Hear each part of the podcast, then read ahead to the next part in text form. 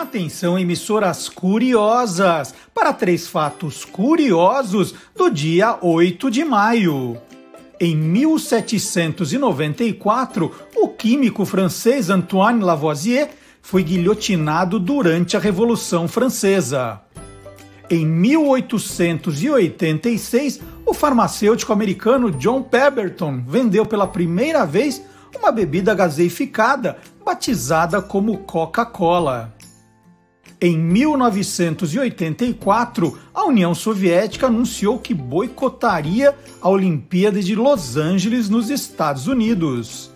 Está entrando no ar o programa que acaba com todas as suas dúvidas. Olá, curiosos! Bom dia, curioso! Bom dia, curiosa! Estamos no ar! Hoje é 8 de maio de 2021, véspera do Dia das Mães. E as mamães serão homenageadas hoje aqui no nosso programa, sim. Então está começando Olá Curiosos, tudo o que você sempre quis saber sobre qualquer coisa. E essas são as manchetes do nosso programa. Uma volta pelo Brasil com o jornalista Luiz Megali, meu parceiro na Band News FM. O futebol de botão veste literalmente as camisas. Essa é uma bela história, hein? Skate voador nas ruas? Verdadeiro ou farsa, hein? Será que já estamos no De Volta para o Futuro? E as melhores mamães do reino animal, Guilherme Domenichelli vai eleger. Qual é a origem da palavra mãe? Professor Dionísio da Silva explica. E o universo fantástico de Johnny Quest. Tudo isso e muito mais no Olá Curiosos, que está começando com os nossos avisos, os nossos lembretes, os nossos pedidos. Então você já sabe que agora, sábado às 10 da manhã, você já pode baixar também o podcast do Olá Curiosos e ouvir você não está na frente de um, de um computador, não está com crédito no iPhone ali, no, no seu telefone celular. Você pode baixar no Deezer, no Spotify, no SoundCloud e ouvir o nosso programa agora também, sábado às 10 da manhã. Essa é uma novidade, hein? Então, você tem alguma coisa marcada, tem que correr para fazer uma, uma compra, né? Amanhã tem um almoço que a gente tem que preparar para o Dia das Mães, né? Eu vou preparar o almoço da minha mãe, coitada, né? Fez tanta coisa boa para mim e olha o que ela ganha depois de tanto tempo. Então, você pode ouvir o programa como você fazia antes. Tem gente que fala, não, não quero assistir, quero ouvir, né? Eu gostava de ouvir o programa, de que ele me acompanhasse para onde eu fosse. Então, tá aí, tem nas plataformas digitais. E tem um especial sobre Dia das Mães no site do Guia dos Curiosos. Por exemplo, quem criou o Dia das Mães? Tá aqui, ó, matéria especial. E a história é fantástica, gente. A Ana Jarvis, que é essa, essa senhora que está aí, ela criou o Dia das Mães em homenagem da mãe falecida. E aí, depois deu uma maior confusão. Por causa do Dia das Mães, ela chegou a ser presa e ela disse que estava arrependida da criação do Dia das Mães. Eu não vou contar a história toda, porque é só você dar uma, uma passadinha no guia dos curiosos.com.br para ler a história inteirinha. E tem muitas outras histórias sobre o Dia das Mães que eu vou lembrar aqui ao longo do programa. Estamos também nas redes sociais. Estamos no Facebook, no Twitter, no Instagram e no TikTok. No TikTok são vídeos pequenininhos, menos de um minuto, e curiosidades muito legais também. Vou dar um exemplo aqui, então, Primeira curiosidade do dia vem do TikTok. Ah, você ainda pensa que literatura de cordel é só com histórias de Lampião, João Grilo, personagens do folclore? Não é mais não. Há alguns anos, fazendo um passeio na feira da rua Bom Jesus, no Recife Antigo, eu conheci o cordelista Josué Limeira e comprei esses dois livrinhos dele. Olha só, literatura nerd em cordel, o Matuto e o Pokémon e Game of Thrones em cordel. Só para você sentir, ó, Game of Thrones. Esse tal de Game of Thrones é de cortar o gogó. Todos querem a cadeira, mas só levam a pior. A cabeça é cortada, no coração é flechada e o povo ri sem dó. E do Pokémon? A bola vermelha e branca tem nome de pokebola. É para caçar uns bichinhos e prender lá na sacola. Se der sorte, pega uns grandes para assar na caçarola.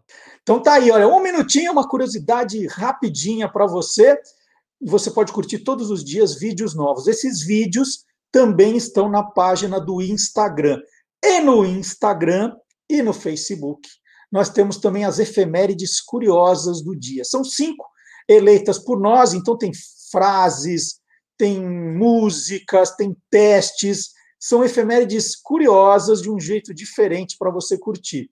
Você acha cinco pouco? Não tem problema. No site do Guia dos Curiosos tem muito mais. Mas são cinco principais para você acordar e já entrar no universo curioso. A partir das seis e meia da manhã já tem lá as efemérides curiosas. E você pode receber também os avisos do que nós estamos preparando durante a semana aí no seu e-mail. É muito fácil no site do Guia dos Curiosos, aqui ó, do lado direito da página, bem fácil de achar. Tá, você é curioso? Assine grátis a nossa newsletter. É só colocar o e-mail em que você deseja receber e apertar o botão assinar e pronto, toda sexta-feira às oito da noite você receberá a sua newsletter. Não chegou sexta, oito da noite? Dá uma olhadinha na sua caixa de spam, né, para você ali habilitar, autorizar para receber a mala direta. Cansou? Falar, ah, eu não estou abrindo, não estou lendo, é só se descadastrar, muito fácil, muito rápido. Então não tem cadastro, não tem que preencher ficha, não tem nada, não tem que dar número do RG, é só o seu e-mail, assinar, e você, na sexta-feira, oito da noite, já fica sabendo quais são os destaques do programa de sábado, quais são as novidades do site, as novidades das redes sociais. Então, é muito simples. E tem também, por último, o nosso e-mail, o nosso e-mail olacuriosos@guiadoscuriosos.com.br. Também muito fácil de mandar a sua mensagem. E agora nós vamos dar uma volta pelo Brasil. Eu vou conversar com um amigo jornalista que eu não vejo há bastante tempo. É hora da entrevista aqui no Olá Curiosos. Vamos lá. E o Olá Curiosos tem servido para colocar a conversa em dia com alguns grandes amigos. E quando um desses amigos é um dos mais talentosos jornalistas dessa nova geração, é o Luiz Guilherme Megali. Eu chamo de Luiz Guilherme, sempre chamei de Luiz Guilherme, vou continuar chamando. Luiz Megali, jornalista há 20 anos, já está com 40 e quanto, Megali? 44? 44 anos. Vamos, vamos, ficar naquele, vamos ficar naquele papo de nova geração que estava bom? É, não é tão nova geração, vamos corrigir. Mas ó, 20 anos de jornalismo, 15 anos no Grupo Bandeirantes de Comunicação, onde eu conheci o Megali e apresentamos durante dois anos o É Brasil, que não acaba mais. Mas, Megali, bom dia para você. Eu quero contar um pouquinho da sua vida para quem não foi lá xeretar ainda na Wikipédia, para ver um pouco de você. O, o jornalismo está no teu DNA, né? Tá, mas tá. A gente vai se descobrindo, né, durante a vida. Bom, primeiro, eu não sabia que eu estava no Wikipedia. Olha que novidade, já aprendi alguma coisa aqui. Segundo, esse negócio de Luiz Guilherme Megali, eu já assinei assim no começo de carreira. Você falou aí de 20 anos de carreira, é um pouquinho mais, é coisa de 23, 24 anos, quando eu assinava matéria escrita, Marcelo. Trabalhava nos veículos pequenininhos, em revistas pequenas, e já trabalhei numa revista grande que era a Veja. Eu fazia os especiais da Veja e lá assinava como Luiz Guilherme Megali. Foi na rádio que o Anchieta Filho, então, chefe de, de redação da, da Jovem Pan, disse que Luiz Guilherme Megali não era um nome legal, porque ele era muito comprido e porque criava aí uma repetição entre o ME final do Guilherme com o ME do Megali, Meme. Né? É... Pô, não é legal, vamos de Luiz Megali, que é bom. Eu, no começo, achei estranho, achei curto, achei pequeno. Milton Neves até hoje me enche o saco. Você me chama assim. É... Se eu pudesse voltar no tempo, eu teria insistido nos três nomes, mas o Anchieta insistiu no Luiz Megali. Vamos de Luiz Megali mesmo. O Megali, é... você nasceu mesmo em Ouro Fino? Pô, eu vou... você vai me fazer contar essa porque você sabe a história, né, Marcelo? Tem uma pequenina fraude aí. Não, eu nasci em São Paulo. Eu nasci no Beneficência Portuguesa. porque os meus pais, esses sim, ourofinenses, criados em Ouro Fino, é, haviam acabado de se mudar para São Paulo para fazer o que geralmente fazem os jovens orofinenses, né? ganhar a vida no Rio, em Campinas, em São Paulo, em BH, e eles estavam por aqui. E me tiveram no Beneficência Portuguesa. Então eu sou um paulistano, nascido e criado. É, e por que, que eu falo que eu sou mineiro? Porque no meu RG está lá, nascido em Minas Gerais, e na minha certidão de nascimento está lá, nascido na Santa Casa de Ouro Fino, às 15 horas do dia 19 de novembro de 1976. Como que se deu esse, é, esse eu vou chamar de fenômeno, mas essa pequena fraude? É, eu sou o primeiro neto, né? E o meu avô, o seu Nelson Barbosa, era o então dono do, do, do, do, do terceiro cartório de ofícios de Minas. Era ele que tomava conta do cartório. E, e, quando eu nasci em São Paulo, ele, ele disse para minha mãe e para meu pai, mas por nada que o meu primeiro neto vai ser paulistinha. Mineiro, de Minas. Ele saiu de Ouro Fino só para morrer. Né? Ele saiu de Ouro Fino para ir até Pouso Alegre para ser internado e morrer. É... Então, ele me registrou como tendo nascido em Ouro Fino. Mas, na verdade, na verdade, eu nasci em São Paulo. Eu até já contei essa história no ar lá atrás, quando o Boixá fez a mesma pegadinha que você me fez agora, armou a mesma emboscada. Mas então, respondendo, Marcelo, sim e não. Eu sou paulistano, mas me sinto mineiro também. Eu me atribuí essa dupla naturalidade. Embora você nunca tenha lido na Wikipédia, está dizendo que você é de Ouro Fino, Minas Gerais. Aí eu falei, ah, eu conheço essa história. Olha aqui, Marcelo, por sorte eu tô com a carteira do lado e tá aqui, ó. Olha, tá, tá bem ferrado esse RG, hein? Ouro Olá. Fino, Minas Gerais. Portanto, reclame com o Estado brasileiro. Quem que da sua família já tinha sido jornalista quando você decidiu ser jornalista, Megali? Ninguém. É... Ninguém? É, você vê alguns megales por aí circulando na imprensa, mas nenhum deles é parente.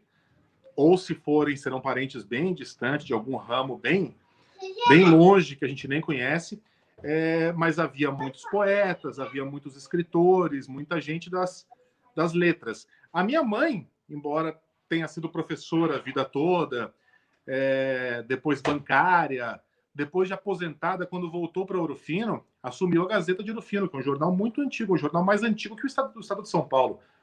Deve estar hoje com 130 anos. Ela assumiu a diretoria da Gazeta, então virou jornalista depois de, não vou dizer velha, mas depois de certa idade, de certa experiência, mas não não estava no DNA familiar a profissão não, viu? As letras sim, né? Por causa dos poetas e dos, mas do de, o jornalismo em si não, não teve nenhum exemplo familiar não. Foi uma coisa que que realmente despertou em mim mesmo.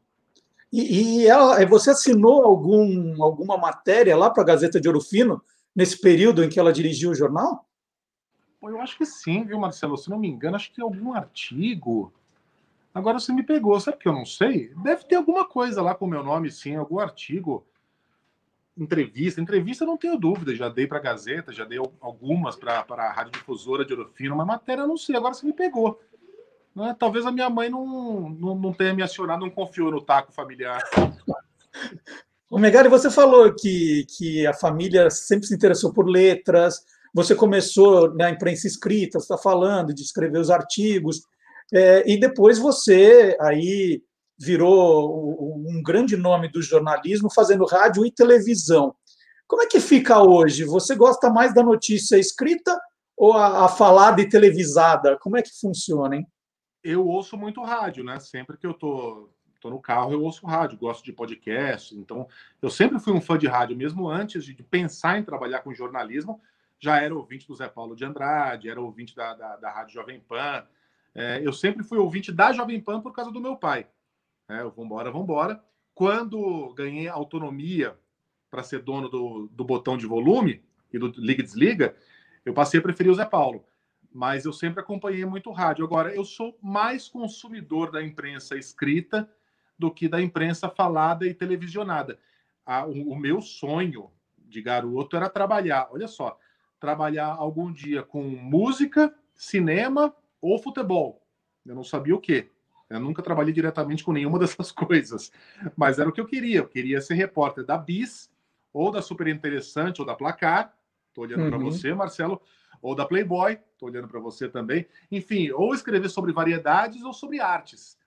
Aí, de alguma maneira, a, a, política internacional acabou caindo na minha vida por meio da Jovem Pan. Eu tomei gosto, me especializei nesse campo e depois acabei virando o famoso especialista em tudo e nada ao mesmo tempo, né? Que é o apresentador que tem que entender um pouquinho de todo mundo, de, de tudo, e que geralmente não entende muito de nada.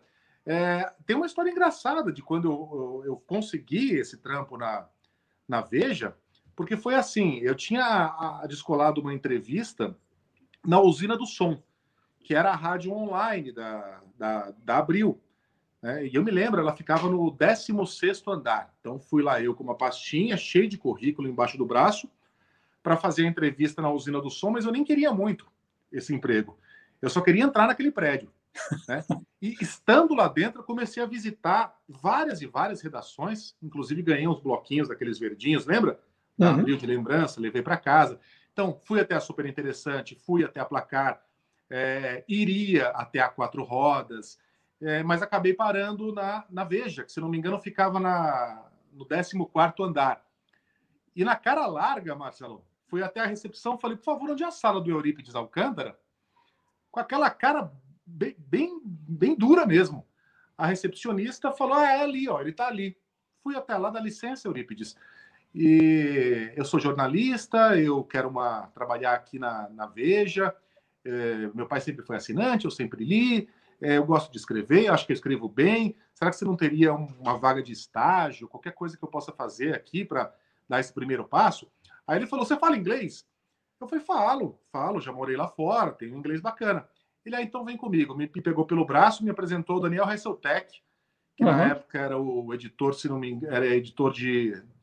Era de especiais ou de, ou de tecnologia, não me lembro, mas ele estava fazendo um especial sobre meio ambiente e falou: Daniel, Testa um menino aqui no especial. No final, nessa revista, que eu, até, eu tenho até hoje, não aqui, mas lá na, minha, na casa dos meus pais em Orofino, a terra em que eu nasci, você sabe? É, é, essa revista eu assinei, Marcelo, das 15 matérias daquele especial, eu assinei 10. Tá lá, Luiz Guilherme Vegali. Então funcionou. Passei um tempo mais na Veja, até que, dividindo o tempo entre faculdade, Veja, Jovem Pan, eu tive que escolher. E aí escolhi a que estava me pagando mais e a que estava me dando mais prazer também, porque eu estava meio que descobrindo a magia do rádio. Acabei largando a, impre... a imprensa, é, é, impressa e resolvi apostar no rádio. E parece que, deu, parece que deu certo, mas foi assim. Foi na cara dura que, que eu ingressei no prédio da Abril, que você conhece bem. Tímido você nunca foi, então, né, Megali? Ah, eu sou para algumas coisas, para outras não, viu? Para esse tipo de coisa eu não sou, não. É, você você tá, tá, tá, tá lembrando do, é, do começo do, dos frilas na Veja, mas como é que você foi parar na Jovem Pan, que era justamente a rádio que o seu pai gostava, que marcou aí a, a tua infância, a tua adolescência? Como é que foi? Barão. O nosso amigo Eduardo Barão. Eu, naquela época eu estava trabalhando com publicidade, eu me formei em publicidade, mas já na metade do curso eu sabia que que aquilo não ia me dar futuro, que eu não queria trabalhar com aquilo, que não era para mim. Mas eu terminei a faculdade, estava terminando a faculdade para, enfim, para não deixar o negócio pela metade e correr atrás do jornalismo depois. Faria uma outra faculdade, como fiz mesmo. Ah, uma segunda faculdade que foi jornalismo. Precisei de mais dois anos para me formar. E eu estava meio entre empregos. Né? Eu pegava um emprego numa agência, não gostava, largava aí pegava numa editora, era demitido, porque não dava certo, não fazia aquilo com, com muita paixão, com muito tesão. E, e o Barão estava trabalhando na Jovem Pan. E o Barão era, um, era repórter de rua e abriu uma vaga na editoria de internacional, de Inter, né? que era ocupada pelo Mark Tawil, amigo nosso, né? que uhum. passou pela Band News FM, hoje é um coach de sucesso, um cara muito bem quisto no LinkedIn. Eu não sei direito o que quer dizer isso, mas sei que o Mark é uma celebridade no LinkedIn. Ele tinha saído de lá para ir trabalhar no Jornal da Tarde, se não me engano. E aí abriu uma vaga e o Barão me liga e falou: Ó, oh, estão precisando de alguém aqui que fala inglês, vem para cá já. Eu falei: pô, vou. Botei a minha melhor roupa, fui até lá, o Barão me apresentou para o diretor da rádio, que era o Zé Pereira. O Zé Pereira trocou duas, três palavras comigo. O Barão tinha muito prestígio lá, então a palavra dele pesou muito. A entrevista deve ter demorado coisa de cinco minutos. Falou: você começa na segunda-feira, negão, tá pronto para começar? Era uma sexta. Eu, pô, claro, Zé. Eu nunca imaginei que eu fosse dar conta daquilo, Marcelo, porque o horário de entrada era seis da manhã. E eu era um notívago. O horário não combinava com acordar às cinco horas da manhã. Eu falei, bom, vou, vou, trabalhar aqui três, quatro, seis meses, né? Depois eu arrumo alguma coisa, mudo meu horário. Isso foi meados de 2000, acho que junho de 2000. Marcelo, desde então, o horário mais tarde que eu já entrei numa redação na minha vida foi seis da manhã. já entrei às 3h15, já entrei às 2h45, já entrei às 5, às 5h30. Hoje o meu horário de entrada é 6 também, porque o Jornal da Band News FM começa às 7. Então, tô nessa vida aí há 21 anos, sendo que entrei nela para ficar três meses. Mas foi assim, graças ao Barão, que depois, Barão é meu amigo de infância, né? Acho que todo mundo já sabe disso. A gente é amigo de infância mesmo, desde os 4, 5 anos de idade moramos no mesmo bairro da Lapa. Depois foi ele também que me deu um empurrão para que me chamassem na Band News FM. Enfim, a gente está junto nessa, nessa estrada há muito tempo. É, quando você tinha que acordar às 2h45, qual era a tua rotina? Porque você é um cara que adora futebol, sempre ficou comentando lá no Twitter futebol. É, eu queria entender como é que você fazia para dormir e, e, acordar às 2h45, Megalha. Eu também. Ô Marcelo, eu não lembro. Cara, palavra de honra, embora tenha sido no ano passado, eu não lembro como eu fazia. Sabe aquele cara que, que sofre um acidente tão grave que a mente apaga, ele acorda no, no hospital e fala: O que aconteceu? Eu hoje olho para trás e falo: O que aconteceu? Como é que eu fazia? Eu não sei. A minha lembrança é, era de dormir. Eu tinha filho pequeno, né? Eles ainda são pequenos uma tem oito e outra tem quatro, mas eles eram menorzinhos ainda. E eu consegui a proeza de ir para a cama muito mais cedo que os dois. Uhum. Né? É... eu ia para a cama no... de dia, de dia. Quando, quando a gente estava tendo horário de verão, era com sol quase a pino, sol quente, era um negócio é, muito ruim. Né? Tudo bem, não estou descrevendo nenhum drama aqui. A Mona Lisa Perrone fez isso durante muito mais tempo que eu. Muita gente faz isso há muito tempo, mas não é fácil, não. O futebol, a minha lembrança, era de ir para a cama, Marcelo, coisa assim de quatro da tarde e acordar às nove. Aí acordar às nove, né, tomar um banho, comer alguma coisa e sentar em frente à TV para assistir um jogo da Libertadores, por exemplo. Agora, se era jogo do, do Campeonato Paulista do Brasileiro, dispensava. Uhum. Quando que a gente na vida imaginou dispensar um jogo de quinta, de quarta? Nunca. Mas não valia a pena, simplesmente não valia o esforço. E onde você encostava, você dormia, assim? Você estava num, num, evento e apagava, no meio de jantar com, com, a família, acontecia isso, assim, você dava os apagões? Era desse jeito. Não, não, não apagões, jantar com a família não, mas um momento de folga, qualquer momento, eu nunca fui de dormir muito fácil, sabe? Eu não durmo em avião, não durmo em ônibus, não durmo no táxi, eu só durmo na cama ou no sofá. Eu preciso estar esticado na, na, na horizontal. Eu passei, passei a ser um cara desses caras que dormem em qualquer lugar. O ônibus encostava no vidro, de repente acordava, tinha perdido ponto. Dormia no, no, no, banco do passageiro, conversando com um amigo ou com a minha mulher. Era um negócio desgastante. A gente acha que não, mas essa vida aí é, acaba com a, com, com a pessoa no longo prazo, sabe? Você, você não percebe, mas você vai virando um cara sem disposição para nada, sem querer brincar com os filhos, sem querer, aliás, sem querer não, sem conseguir ler um livro, né? Porque se você pega um livro na terceira página, você já dorme com ele em cima do rosto. Uhum. Não conseguia chegar ao final dos filmes. Então, não estou querendo dizer, pô, que guerreiro do povo brasileiro ganhava bem, era bem remunerado para isso. Sei que tem muita gente que rala muito mais, mas o ser humano não foi feito para isso, não. Para acordar às 2h15 da manhã. Aliás, esse foi um, um motivo preponderante para que eu deixasse de fazer TV. É, é como como estou sem fazer TV agora, pretendo voltar algum dia, mas estava ficando muito puxado. E esse foi um dos motivos pelos, pelos quais, né, houve outros também, é, eu resolvi se dar um tempo nessa vida de fazer televisão. E está sendo mais confortável agora essa volta ao rádio.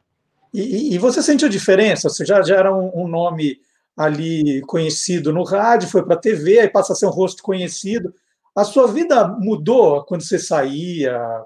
para passear, para ir jantar, é, gente pedindo autógrafo, foto, mudou alguma coisa? É difícil dizer, né, Marcelo? Porque o, o Café com o Jornal terminou, que foi em, em março do ano passado. Quer dizer, a pandemia estava chegando, então, de fato, hoje eu sou muito me menos reconhecido, mas também não saio de casa. Então, eu vou ser reconhecido por quem? Uhum. então eu não sei. Eu tenho essa percepção de que hoje eu converso com muito menos gente na rua, que, que acompanha o meu trabalho e tal, mas eu não sei se isso é devido à diminuição da exposição, né, rádio e TV, ou se a pandemia. Não, mas então a pergunta é ao contrário. Quando você estava é, fazendo só rádio e passa para a TV, aí a tua vida transformou de das pessoas começarem a te parar, a te perguntar, mudou muito isso? Ah, é brutal, Marcelo. Você deve saber disso melhor que eu, né? Porque você faz TV há muito tempo. É, é brutal. E olha que o Café com Jornal era um programa que não tinha uma audiência monstruosa, né? A gente tinha lá um pontinho, um pontinho e meio no Ibope, brigando pelos dois pontos, que é um, era um índice muito bom para o horário e para a Band, que não, né, tá, que voltou a construir naquela época uma tradição jornalística de manhã, mas era o suficiente para que eu ficasse impressionado com a repercussão. Né? É, muita gente vinha conversar, vinha elogiar, vinha criticar. A, a, gente notava muito, eu e a Aninha, que tinha pessoas que estavam olhando, sabe, comentando, ah, aquele cara lá, aquele cara lá, mas não vinham falar nada, porque não é todo mundo que, que, que gosta. É, mas sim, é um, é um negócio brutal. Eu fico imaginando, aí eu consigo entender aqueles artistas que andam de de, de, de, óculos escuros, né? Mesmo em ambientes fechados, que deve ser um negócio muito incômodo mesmo, né? Você entrar num ambiente e perceber que todos os seus olhos estão em você. Eu nunca passei por isso. Às vezes tinha um ou outro olho e falava, olha lá, um ouvinte, que legal, achava o máximo. Mas o cara que tem que viver com isso, Marcelo, você pode responder melhor, é, não deve ser fácil, né? Deve ah, ser, mas você, você ainda era TV aberta. William Bonner ou Tony Ramos. Nossa. Mas você ainda teve aberta, que, que tem um número TV fechada é, tem, mas é muito pouco. TV aberta já, já, já chama muito atenção. Por exemplo, todo mundo sabe a história do teu carro boiando na enchente lá, né? Que fim levou aquele, aquela história, Megali? Ah, o fim foi aquele. Né? A, história foi o fim. O carro nunca mais voltou. E no dia seguinte eu passei lá, fui trabalhar com o carro da minha esposa. É, bom, para quem não sabe, foi um dia que teve uma chuva bíblica em São Paulo no, no, ano passado. Deve ter sido mais ou menos nessa época que a gente, um pouquinho mais cedo, fevereiro. E, e como eu ia trabalhar muito cedo, estava de noite ainda, quando eu fiz a tesourinha ali na ponte do Jaguaré, na zona oeste de São Paulo, a tesourinha é o acesso que a gente faz né, para entrar na marginal do Pinheiros. Como não tinha nenhum carro ali, porque lá atrás também estava rolando uma enchente, não tinha ninguém passando, então não tinha nenhum carro na marginal, a água estava parada, aquilo não parecia água, parecia asfalto. E eu fui na fé, Marcelo. Quando eu fui ver, a água estava aqui, na altura do meu ombro. Um negócio assustador. Eu não conseguia abrir a porta, tive que sair nadando naquela água nojenta. Felizmente deu tudo certo, mas para o carro não deu, né? O, o, carro enfim, não tinha a menor condição de recuperar e nem eu queria, sabe? Quando você pega a bola e fala, pô, não quero mais entrar nesse carro, não, depois daquele susto. É, não tinha o que fazer com ele, o seguro não pagava nada, e eu acabei dando para um ouvinte. O ouvinte me, me ligou e falou: Ó, oh, tô vendo aí que você tá. Naquela época eu fazia a Rádio Bandeirantes, né? tava contando a história. Eu falei: é, agora eu vou ter que ir lá, chamar um guincho. Aí o cara notou um certo enfado na minha voz, com razão e escreveu assim: Ó, tô vendo que você tá meio querendo se livrar desse carro. Aí você se importa se eu for lá e pegar? Eu falei: fica à vontade. O cara foi, levou. E ele tá até hoje.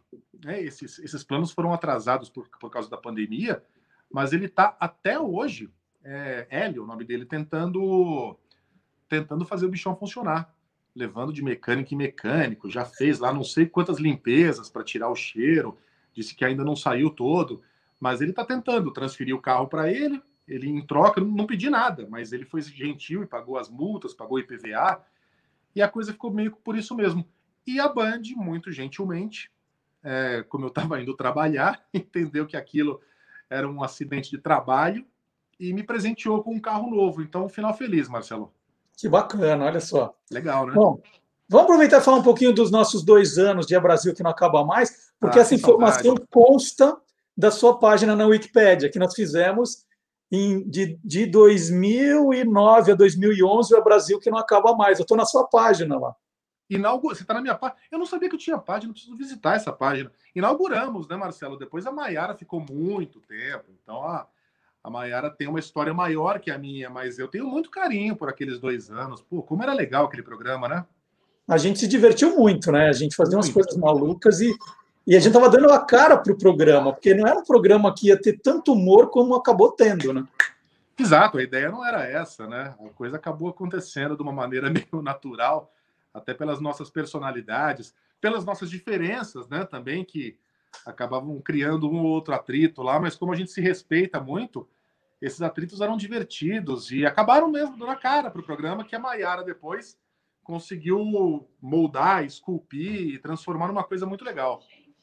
Quando a gente fazia o Super Trunfo, que era a competição das cidades, a gente, sim, os dois estavam jogando para valer o negócio e acabava a gente discutindo, brigando, e isso acabou de norteando o resto do programa. a competição era para ser entre cidades. É que cidade, caramba, a competição era entre nós dois. É. E, e, e, tinha um momento em que a gente fazia a gincana com os, as cidades, não era gincana, era o, era o Roda Brasil, que a gente passava uma missão e cada cidade tinha que mandar um boletim sobre aquele tema e a gente julgava a gente fez muito inimigo.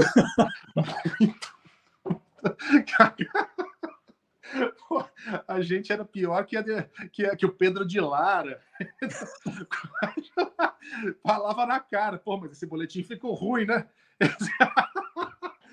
é, a gente analisava friamente. E, e, aí é, era, era um problema. Os repórteres ficavam doidos. Tinha repórter que falava que nunca mais queria fazer coisa pra gente que a gente era muito sincero. Não precisava tanto. Né? É verdade. A gente não soube, né? Mas quando a gente soube que os repórteres ficavam putos, já tinham uns 30 ali que não queriam mais brincar com a gente. É. Conta, lembra de alguma história que foi marcante para você desses dois anos? Eu lembro da melhor de todas, que foi a do, do mentiroso, né? Do, do, é. do, campeão. Conta do... essa, então, conta essa. Eu acho que você conta melhor que eu, mas eu vou tentar. A gente foi entrevistar, a sua memória é melhor. A gente foi entrevistar o cara que foi campeão de um campeonato de mentira, né? Teve, vai me corrigir, não é, Marcelo? Minha memória é não, não, era o, não era o campeão, era o organizador, não era? O organizador de uma competição que era o Festival da Mentira, numa cidade no interior do Rio Grande do Sul. Não era eu isso? Acho que ele era o, eu acho que ele era o campeão do ano anterior. É, então, é uma coisa assim. Era um mentiroso, né? Tava era um mentiroso. Um mentiroso profissional que estava envolvido lá com o campeonato e tal. E o programa né, se dividia em seis blocos. Um de 10, um de 4, um de 10, um de 4, um de 10, um de 4, com os noticiários locais no meio, para completar uma hora de Band News FM. Esse era o relógio da Band News FM. É, então a gente não podia fazer nenhum bloco com mais de 10 minutos. No máximo, com muito boa vontade, a gente podia interromper uma entrevista Olha, essa entrevista continua daqui a pouquinho, tal, tal, tal, e fazer um rabichinho de quatro. Mas não mais que isso, senão o programa ficava temático, né? E a ideia era ter uma pauta variada. Bom, beleza. Fomos entrevistar o cara, o mentiroso, e claro, como todo mentiroso do interior, o cara tinha o dom da palavra, começava a falar e não parava mais. A gente fez uma pergunta: como é que é esse campeonato? Ah, assim, assim, assado. E. E como é que foi ano passado? Foi assim, né? Conta uma mentira pra gente. Né? A gente tinha o quê? Mais três minutos de entrevista? O cara desembesta a falar. Começa a falar, falar, falar, falar. A gente olha no relógio oito minutos, dez minutos, doze. Eu, eu vi o Marcelo e a gente lá com o microfone desligado não tinha como interromper o cara.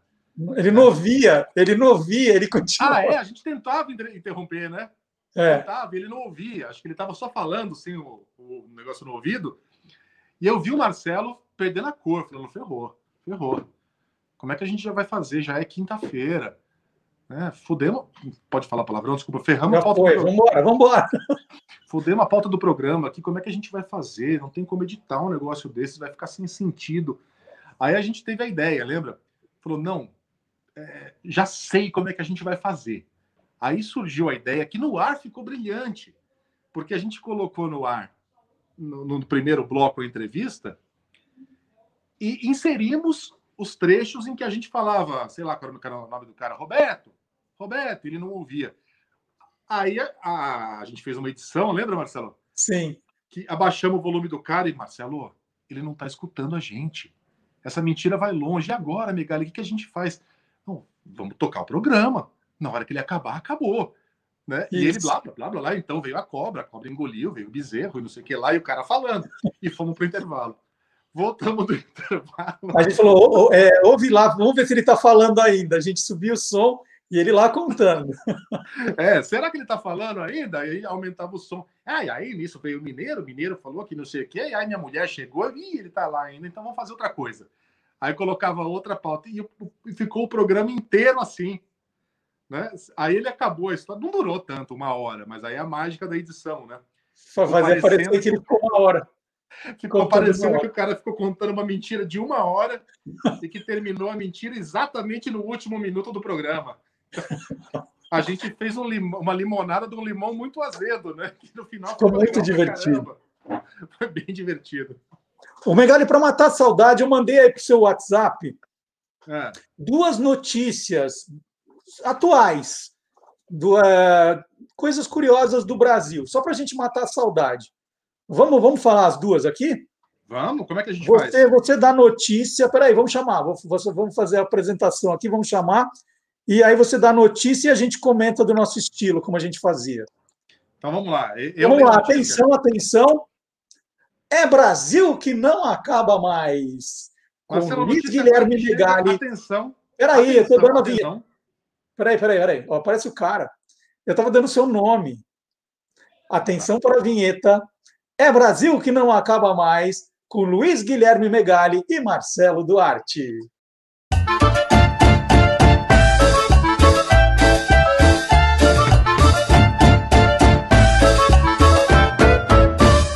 Brasil que não acaba mais. Marcelo, notícia que vem do Nordeste. Olha aqui, ó. A gelateria sergipana Il Sordo está completando cinco anos. São três lojas em Aracaju uma em Salvador. E o que, que é interessante? Por que, que essa sorveteria está aqui no é Brasil e não outra? Porque il sordo significa o surdo em italiano e faz uma referência ao criador da marca, que é o Breno Oliveira. O Breno é deficiente auditivo e olha que bacana, a maior parte dos funcionários da Il Sordo não ouve mesmo. Então, os clientes que entram na sorveteria, ou em Aracaju ou em Salvador, podem apontar, podem escrever, podem fazer mímica, mas não tem como pedir o sorvete com a voz. E olha que a gelateria tem uma vasta gama de sabores, um cardápio bem variado. Tem saputi, tem jaca, umbu, siriguela, mangaba, jabuticaba. O site, para quem quiser conhecer, é ilsordo.com. Gostou, Marcelo? Como é que você pediria uma jaca fazendo mímica? Não, a jaca tudo bem, mas imagina pedir a siriguela fazendo mímica. Eu nem sei como é a siriguela. É, não... ah, o siri. Siri, e mostrando a goela. Siriguela. Ah, boa, boa. É só sabe... jogar a imaginação durante uma vida inteira que fica fácil. E sabe que eu, que eu vi um programa daquele Shark Tank, sabe, na Sony? Sim. O Breno, o Breno foi até o programa, ele e o pai, e mais uma intérprete de, de Libras, né?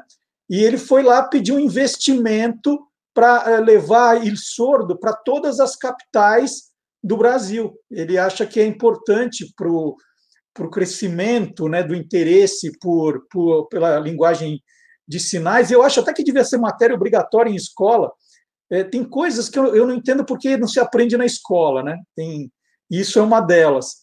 E ele, eu achei bom vai, ganhar, vai receber o investimento fácil. Mas os tubarões ali não são fáceis, viu? É mesmo. Porque falaram: oh, o sorvete é bom, mas Breno, você que é a figura. Né? O que interessa, o que as pessoas querem ver é você na loja. Não adianta ter lá os deficientes auditivos em outras, as pessoas querem ver você. E aí todos falaram: tô fora, tô fora, tô fora. E ó, o Breno não, ganhou dinheiro, mas já vendeu uma franquia como você contou em Salvador, já tem em Salvador. Cara, é muito, é muito legal e é, bacana a gente ver que né, hoje em dia quase todo programa, noticiário, tem ali a pessoa que faz a tradução para Libras. Todo mundo sabe né, a simpatia que a gente tem por esse governo, mas a gente tem que dar o braço a torcer. o discurso da Michelle Bolsonaro na cerimônia de posse, em que ela fez um discurso em Libras, né? Ela inverteu a lógica, ela fez o discurso em Libras que era traduzido para quem sabe ouvir, para quem não tem deficiência auditiva. Aquilo foi muito legal. Aquilo uhum. foi realmente um, um, grande momento, talvez o maior, dessa presidência, e veio da primeira-dama. Foi uma boa iniciativa. E foi no primeiro dia só. Né? No primeiro dia. Começou arrebentando, depois acabou. E, ó, e o nosso É Brasil que não acaba mais é do norte a sul, né? Então você começou no Nordeste, vamos para o Sul agora? Vamos, porque a prefeitura de Encantado, aliás, Encantado já esteve aqui no É Brasil, se não me engano, em um, em um super trunfo, está é, tá construindo um Cristo Redentor que tem 5 metros a mais do que o Cristo Redentor do Rio de Janeiro, Marcelo. Encantado fica a 144 quilômetros de, de Porto Alegre. Esse Cristo vai ter 43 metros de altura, é a mesma altura de um prédio de 14 andares e será a maior estátua representando Cristo na América do Sul. A obra vai terminar agora, né, é, no começo do ano, e vai ter um elevador que sobe até um mirante na altura do coração do Cristo. Muito bacana, é um Cristo maior que o do Rio de Janeiro, só falta agora o Corcovado do Rio de Janeiro. Olha, e, e tem uma, uma, outra curiosidade, ficando. Aí você falou do, do sul, mas então vou voltar para o Nordeste. Que na cidade de Canindé, que fica a 120 quilômetros de Fortaleza, e aí não é um Cristo, mas é uma estátua de São Francisco de Assis, é, é até então, né, vai perder o posto, mas é até então a maior estátua sacra do país. E, e olha, ela ganha do Cristo Redentor do Rio de Janeiro por 25 centímetros. Ah, né? então fizeram só para ganhar. É. fizeram tem... o primeiro gol e recuaram. Levantaram um pouquinho mais de cabelo. É, do, do, estátua resultadista. Ela foi inaugurada no dia 4 de outubro de 2005 levou três anos para ficar pronta.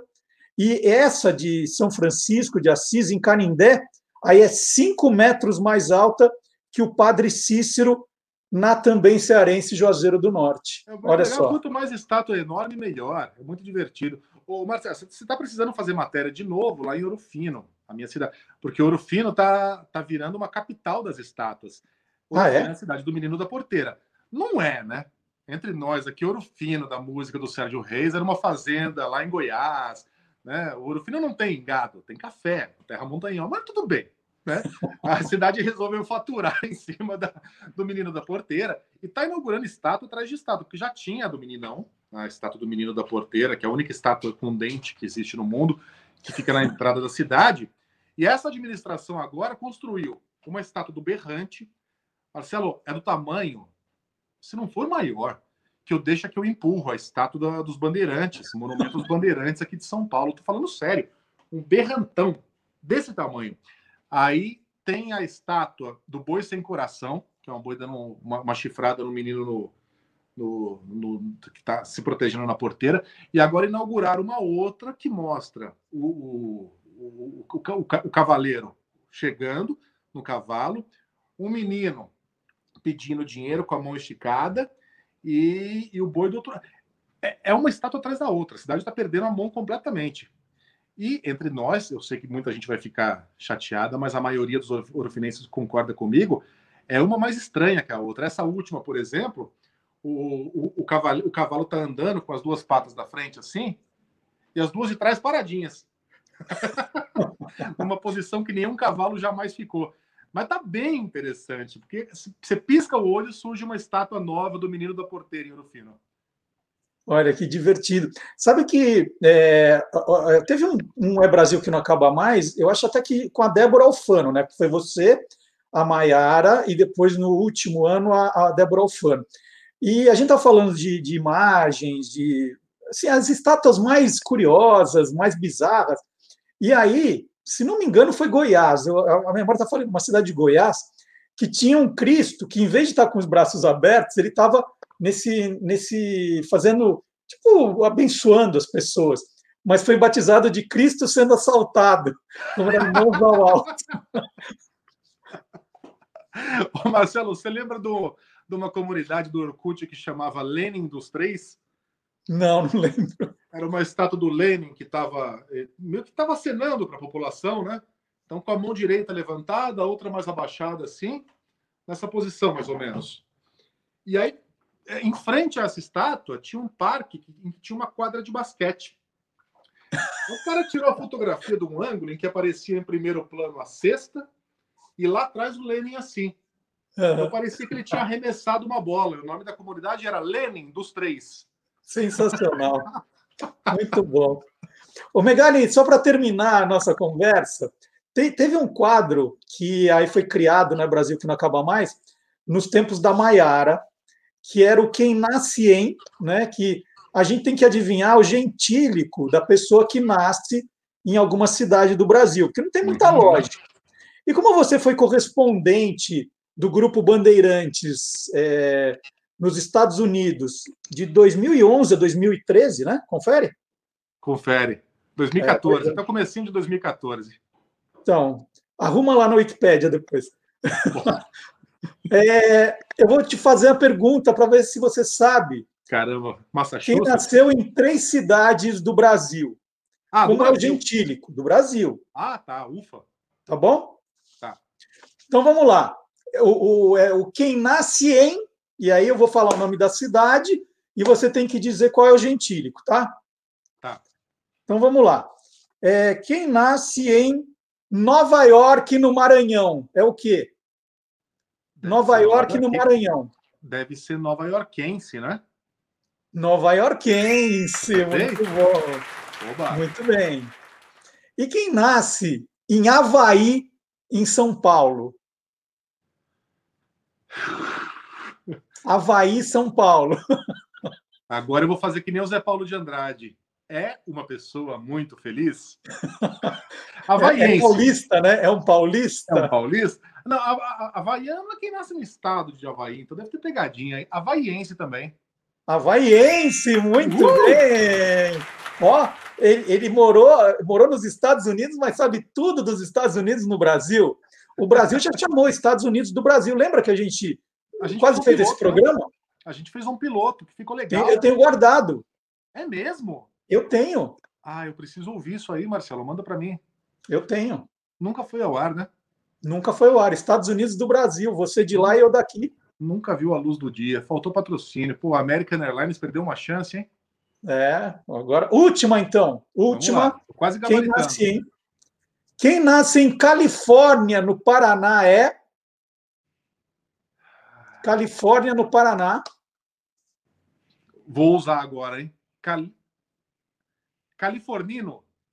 Californino? Não, é californiano. Californiano mesmo? Californiano.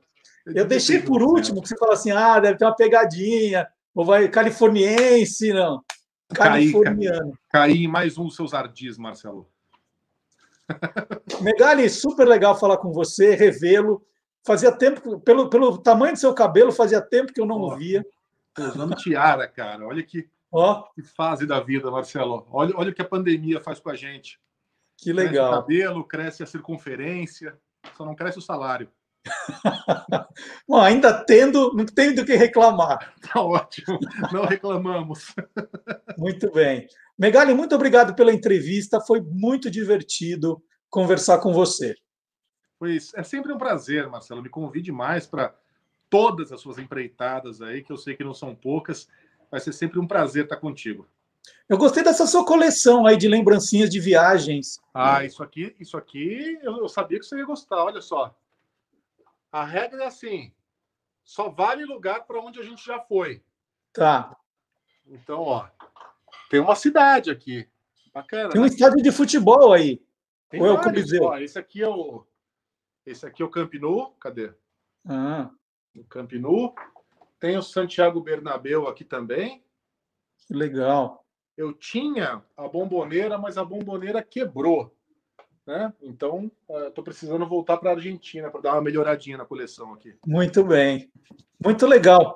E a gente vai continuar nesse esquema que é Brasil que não acaba mais do programa, que agora eu vou entrevistar, Megali, um curitibano, um paranaense, que faz um tipo de jogo de botão que você vai se apaixonar. É?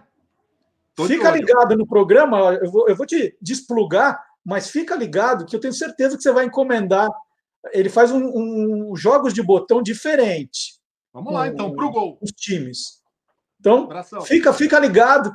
Vamos fazer agora mais é Brasil que não acaba mais aqui no programa. Agora nós vamos para Curitiba. Obrigado, Megali. Abraço.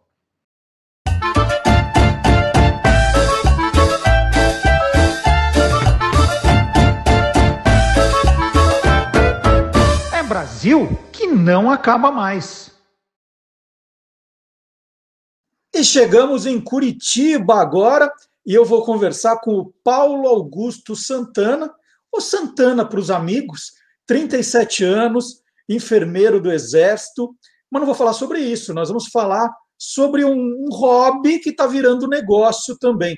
Ele fabrica times de futebol de botão, né, futebol de mesa, desde 2018.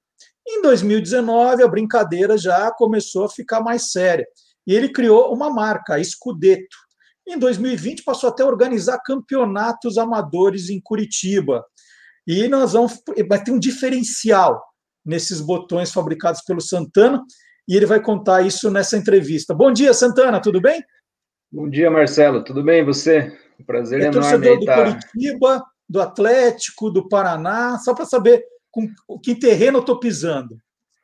Na verdade, tem uma curiosidade aí, que eu sou do interior do Paraná, e na época que eu comecei a me formar ali como é, torcedor, lá a gente tinha muito pouco acesso à informação, então a gente via lá a Globo do Rio e a Band de São Paulo, com a antena parabólica, a velha antena parabólica.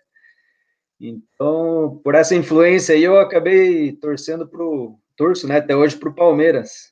Olha só. Mas de que cidade, em que cidade você nasceu? União, União da Vitória. É uma cidade e? no interior aqui, na divisa com Santa Catarina. E não tinha nenhum time ali por perto, assim, um, um time que dava para torcer ali por perto? Então, quase todo o pessoal lá da minha idade, ali no começo dos anos 90, quando começou a torcer, entendeu o que era o futebol, acompanhava pela antena parabólica, só o, a gente tinha informação ali pelo Globo Esporte, pelo, pelo programa da Bandeirantes lá, e era Rio e São Paulo, né? Então tinha essas influências aí. Alguns gremistas, por conta daquele Grêmio, né, do início da década de 90, que do Felipão, campeão brasileiro da Libertadores, mas o, o pessoal lá circula aí entre esses times, aí Grêmio, Flamengo, Palmeiras, São Paulo, esses times ali. Eu é, sou palmeirense, então. E, e, dessa época de criança, você já, já gostava de futebol de botão, já, já ia atrás de times? Como é que é? Como que começa a sua paixão pelo, pelo, pelo esporte, né?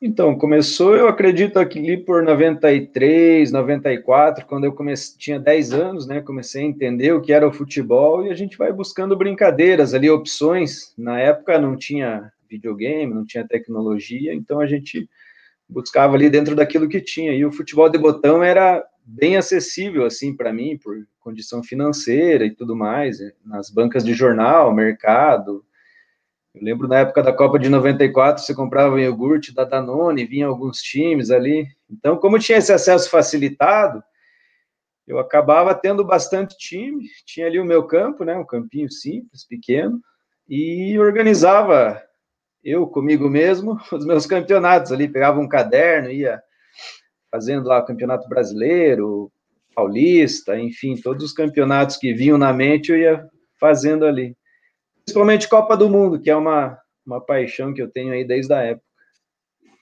Bom, eu estou vendo que atrás de você tem o campo aí, então vamos, vamos botar um jogo. Eu estou com alguns dos, dos meus botões antigos. Isso aqui era da minha infância, que eu guardo até hoje. Ah, isso aí é relíquia. É os Brianese, né? Que era o nome desse? É, Brianese, craques. Tem uns que aí já, já são da fase do meu filho, que são os botões bem ruinzinhos. São os da Gulliver aqui, ó. É, eu separei, aqui... também tem uns antigos aqui, que é esse aqui da Estrela. Ó, tem um Palmeiras aqui em sua homenagem, ó. É, bacana. Da Estrela, tem esse aqui que é Bola Gol. É esse aí é, é, quando esse é mais das... jogar. Essa é das antigas, isso. Na época de hum. criança lá, eu tinha esses times aqui. Só essa arte aqui que fui eu que montei, né? Eu adaptei, fiz um palestra Itália aqui de 1926. Uhum. Mas esse é um bola gol. Esse aqui é o panelinha, que é da estrela, né? Esses já não são mais fabricados atualmente, né? O pessoal tem aí como relíquias, né? O pessoal que é colecionador e tal. Da minha época de infância eu tenho muito pouco mesmo, tenho mais esses, é, coisa de 20 jogadores mais ou menos, o resto eu acabei perdendo aí nas mudanças. Eu tenho um, um agora dessa versão artesanal, né, que eu ganhei um que é o Corinthians de todos os tempos. Eu sou corintiano, vou te contar, Santana, e eu, eu ganhei. Esses aqui são artesanais. Isso que está na moda agora, é isso que os, os jogadores procuram mesmo. Eu queria que você contasse, e aí que está essa vontade de, de conhecer você e apresentar o seu trabalho, é que você criou um negócio muito diferente, muito original. Conta para gente como estão esses botões da Scudetto. Bom, primeiro assim, quando eu era criança, né, eu jogava, como eu já falei, e eu fazia os meus times ali, os escudinhos. Eu pegava uma moeda, fazia o círculo na folha de papel e desenhava ali, é, como criança, mal feito mesmo, mas era bacana, tem uma boa recordação disso. E eu lembro que a minha mãe era costureira, então tinha muito tecido em casa. Aí uma vez eu peguei um pano dela lá, cortei amarelo ali, é, escalei a minha seleção brasileira de todos os tempos na época, colei uns numerozinhos ali em cima e fiz um time com, com tecido, assim. Em 2018, eu estava morando lá em Bagé, no Rio Grande do Sul, por conta da minha profissão, e as minhas filhas, a Olivia e a Elisa, né, na época não tinha o Heitor ainda, elas começaram a falar, perguntar do que, que eu brincava quando era criança, os brinquedos, e eu fui buscar no YouTube vídeos para mostrar para elas. E daí que eu vi, né, que o pessoal estava fazendo esse trabalho mais artesanal, né, com as vidrilhas ou lentes, né, alguns chamam de lente. E eu comprei algumas para eu fazer. Vi na internet os vídeos como que era feito, comprei algumas para eu fazer para mostrar para elas, para a gente brincar ali. E eu comecei a fazer, e você faz um time, faz outro, vai aperfeiçoando. E eu lembrei desse Brasil que eu fiz com tecido, né, na época de criança ainda, e pensei, opa, vou tentar resgatar aí essa, essa ideia. E comecei a fazer em casa, fiz um Palmeiras de 73, e fiz uma seleção de 70. E aí fui aperfeiçoando, até chegou no momento que ficou um, um resultado bom, e eu vi que era um diferencial. E quando eu voltei para Curitiba e comecei a jogar alguns campeonatos com o pessoal aqui, o pessoal começou a ver, e não, como é uma novidade, eles querem saber, querem ver, comecei a postar no Facebook e tal, e vi que era uma, uma oportunidade, digamos assim, de fazer algo que eu gosto, né, com futebol, de forma diferente, e por ter esse ser um trabalho exclusivo, né, essa parte do tecido aí acaba se destacando e gerando essa curiosidade aí do, dos praticantes. Vamos mostrar, então, quem está quem tá no podcast não vai poder ver, mas quem estiver acompanhando a gente no YouTube ou no Facebook vai ver os botões da Scudetto, que eles têm, então, né, é, como se fosse a camisa do, do time de verdade, feito de tecido. Mostra alguns para a gente, Santana. É, justamente essa é a minha ideia, de representar o mais próximo e da camisa mesmo, né, da textura do tecido, principalmente das mais antigas, dos 60, 70, do início dos anos 90, que era aquele tecido mais brilhante. Eu vou mostrar aqui, né? Eu tenho aqui os tecidos, né? O azul, uhum. que dá para fazer um cruzeiro, o amarelo aí para a seleção brasileira. Esse aqui que já saiu o Bayern de Munique, já saiu uma portuguesa que eu mandei lá para o Edu Afonso. Eu trabalho eles e monto, né? O formato que eu quero ali, de, de camisa, né? Entre aspas, assim, para os jogadores. Tem as opções listradas também aqui, para que eu vou fazer aqui um Coritiba. E depois disso eu colo né, os escudos e os números ali em cima e coloco nas lentes, ou vidrilhas, né? Tem gente que chama de lente, tem gente que chama de vidrilha. Então eu vou mostrar alguns aqui que eu fiz. Esse é um Atlético Paranaense. Olha que lindo. De 83, né? Então ele tem, nesse caso aqui é um tecido mais brilhante, ele dá um, um brilho, uma textura legal ali quando está na mesa, quando está jogando. Essa aqui é uma seleção de Portugal de 2016, né? Campeã da uhum. Euro. O que eu prefiro é essa combinação aqui. Esse aqui é uma Colômbia, mas as seleções brasileiras que eu faço são essa aqui, que é ao redor azul, né? E tecido ali amarelo. Então, esse aqui, ele tem bem aquela textura da camisa da seleção lá de 90. Quem já viu de perto a camisa da seleção brasileira de 90. E os modelos também listrados aqui, um São Bento de Sorocaba. Uau! Fluminense. Dá trabalho. Esse você tem que costurar. O tecido não vem assim. Não, dá trabalho. Eu tenho que montar listra por listra. Esse aqui é um dos meus preferidos que eu fiz hoje, esses dias atrás, em um internacional. Então é tecido branco, aí peça a peça eu colei ali o, o escudo, o patrocínio, né? Uhum. Aquela marca saudosa para gente que nasceu nos anos 80, Lecoq Sportif. Uhum. E aí eu comecei a trabalhar agora com os modelos que vão ser os. Tem modelos que o pessoal pede, ah, quero assim, assim, a gente vai montando junto. Tem alguns que eu quero já ir montando a pronta entrega, então a minha Espanha seria original da Scudetto, vai ter esse modelo aqui. A Holanda vai ter Uau. esse modelo, né? Lindo, hein? Com esse tecido da Holanda é bem legal, porque ele tem tem alguns furinhos assim, é meio que um tecido desses mais moderno, dry fit aí. Uhum. Então dá um efeito bem. Quanto, quanto tempo você demora? Estou imaginando com esse grau de detalhamento, quanto tempo demora para fazer um time inteiro? Então, um time inteiro leva aí uns dois dias, mais ou menos. Eu trabalho sempre à tarde, né? Uhum. Então, eu levo aí duas tardes, digamos assim. E como agora tem muito pedido, está aumentando bastante aí o volume, eu chamei, tem um sobrinho meu que mora aqui perto, ele vem aí ajudar. Então, ele vai cortando ali os círculos, né? Do... ele vai cortando os círculos ali do tecido, Pedro, meu sobrinho. Aí eu vou colando o escudo, os números e vamos. E o goleiro? Tem camisa para goleiro também? O goleiro eu não consegui ainda fazer com tecido, então eu faço de acrílico, né? Que a arte é colada lá atrás uhum. dele, né? É um acrílico. Se não de plástico, aí eu, é com adesivo mesmo. Eu tá. imprimo ali num papel fotográfico, aí revisto ele com uma fita adesiva transparente, né? Para não desgastar a arte e cola por cima. Mas Imagina você fazendo compra na loja de tecido, como é que é, hein? Ah, eu chego lá e. Meio metro desse, meio metro do outro. como é que é você na loja de tecido? Então, aqui perto tem um lugar que é um bairro, é o bairro que eu moro, Boqueirão. Mas tem um lugar do Boqueirão, que é uma quadra, ou dois, dois quarteirões, que é só loja de tecido. E até curioso que minha mãe é costureira, ela vinha para cá me visitar e ela sempre queria que eu levasse ela lá, e eu achava a maior chatice, assim. Eu e meus primos até a gente tirava sarro dela, sabe? Um primo apelidou essa rua das lojas de tecido de Rua da Amargura, que a gente ia lá levar minha mãe, minhas tias, e ficava a manhã toda lá e elas escolhendo tecido.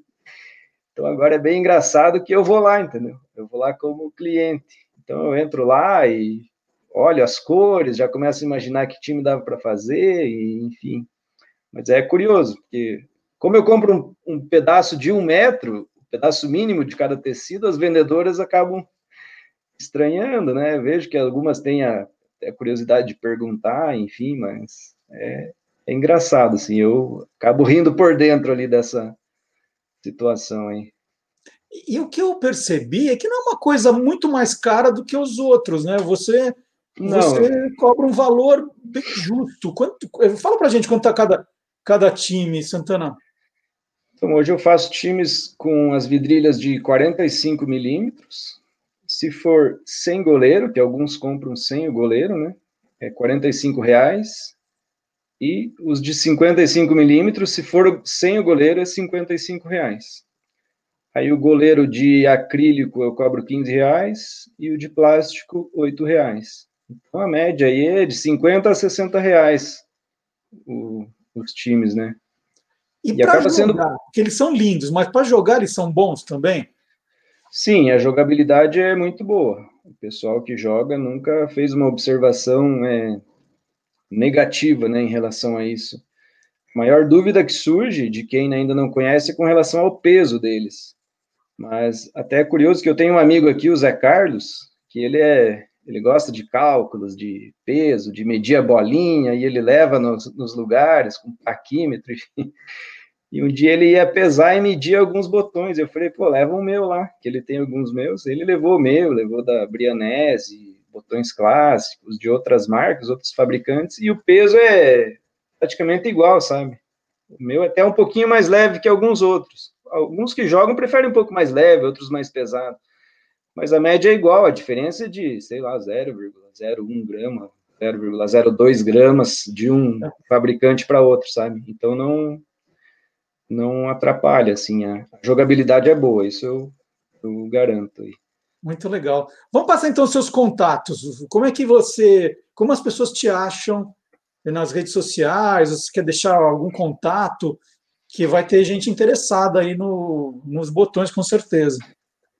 Sim, atualmente eu estou lá no Instagram, né, que é escudeto, underline, FFFB, né, são três Fs, Escudeto, Federação e Fábrica de Futebol de Botão. O Instagram, Escudeto, com dois T's, underline, FFFB. E pelo WhatsApp também, ou pode ligar, é 41 99900 8101. Esses são os dois caminhos aí para me encontrar e conversar sobre futebol de botão. Maravilha, adorei, adorei. Muito, muito legal o seu trabalho de verdade, desde o momento em que eu vi, falei, nossa, que diferente. A gente adora ideia original, e essa sua foi muito, muito original. Parabéns. A, a ideia, né? Esse quadro novo que a gente está criando aqui é, é, isso, mostrar esse lado curioso do, do Brasil, Sim. que as pessoas estão fazendo de novo. E você é um ótimo exemplo para a gente começar essa, essa brincadeira, viu, Santana? É, e o bacana que eu queria falar, uma coisa que minha esposa, Camila, fala, que a gente gosta muito de jogos de tabuleiro aqui em casa, e uma vez ela fez uma observação que eu acho legal e eu trouxe como uma, uma frase, digamos assim, para o futebol de botão, é que os jogos de tabuleiro, e o futebol de botão é um jogo de tabuleiro, ele tem essa capacidade de reunir, né, família e amigos em volta ali do, do jogo numa diversão sadia, né, que hoje em dia, nesse mundo, essa correria, né, informática, essa modernidade toda, acaba o pessoal se dispersando, indo para cada um para um lado. Quando você tem jogos de tabuleiro, como o futebol de botão, por exemplo, acaba reunindo as pessoas ali uma brincadeira, né, numa diversão, e é, esse é o espírito que eu tento trazer para Escudeto. E também Mas, a originalidade, que eu gosto de trabalhar com só escudo, número, às vezes um patrocinador, tentando resgatar um pouco da história do futebol, que é uma coisa que eu gosto bastante. Inclusive, acompanhava o seu programa, o Loucos por Futebol, por conta disso, né? Por conta da, dessas questões históricas aí. Hoje em dia eu gosto mais da história mesmo, quanto mais antiga do futebol, e conheço, porque eu lia bastante quando criança, do que propriamente de, da questão de torcer, de vibrar e tudo mais. É, então somos dois. Eu sou muito mais apaixonado pelas, pelas boas histórias do que uns jogos que a gente é obrigado a ver hoje em dia. É Santana, adorei falar com você, parabéns, muito obrigado de novo. Então, já passamos, aí vou pôr de novo o Instagram da Escudeto para quem tiver interessado ou interessada. Obrigado, abraço, Marcelo. Prazer falar contigo.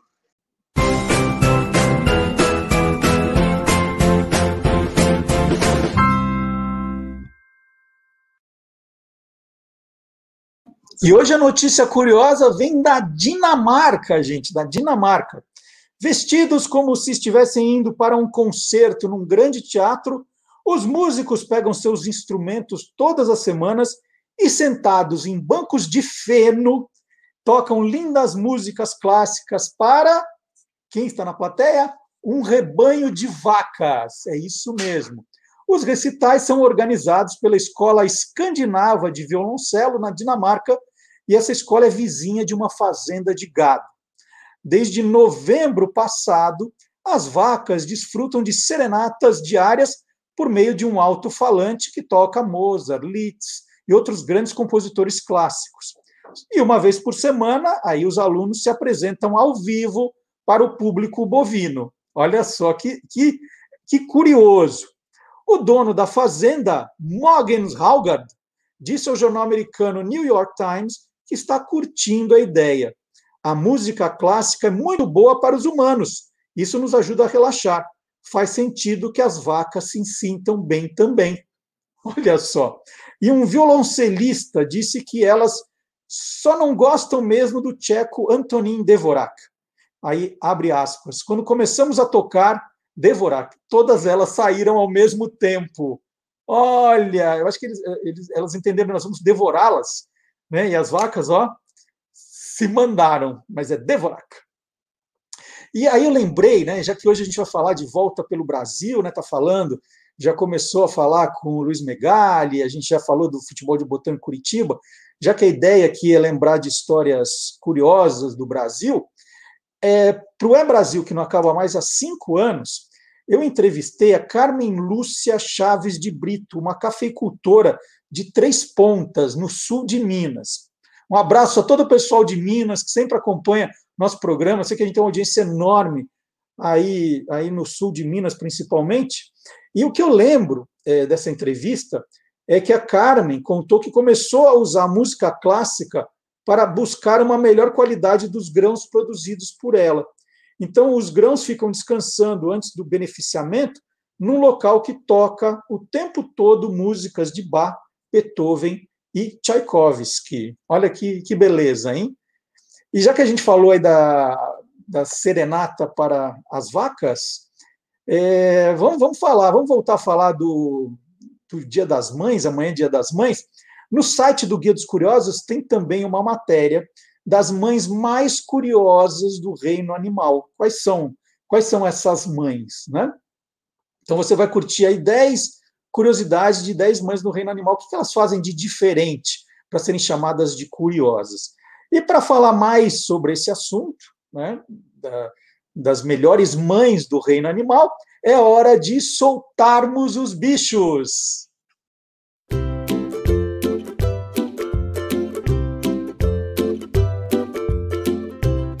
Soltando os bichos, com Guilherme Domenichelli.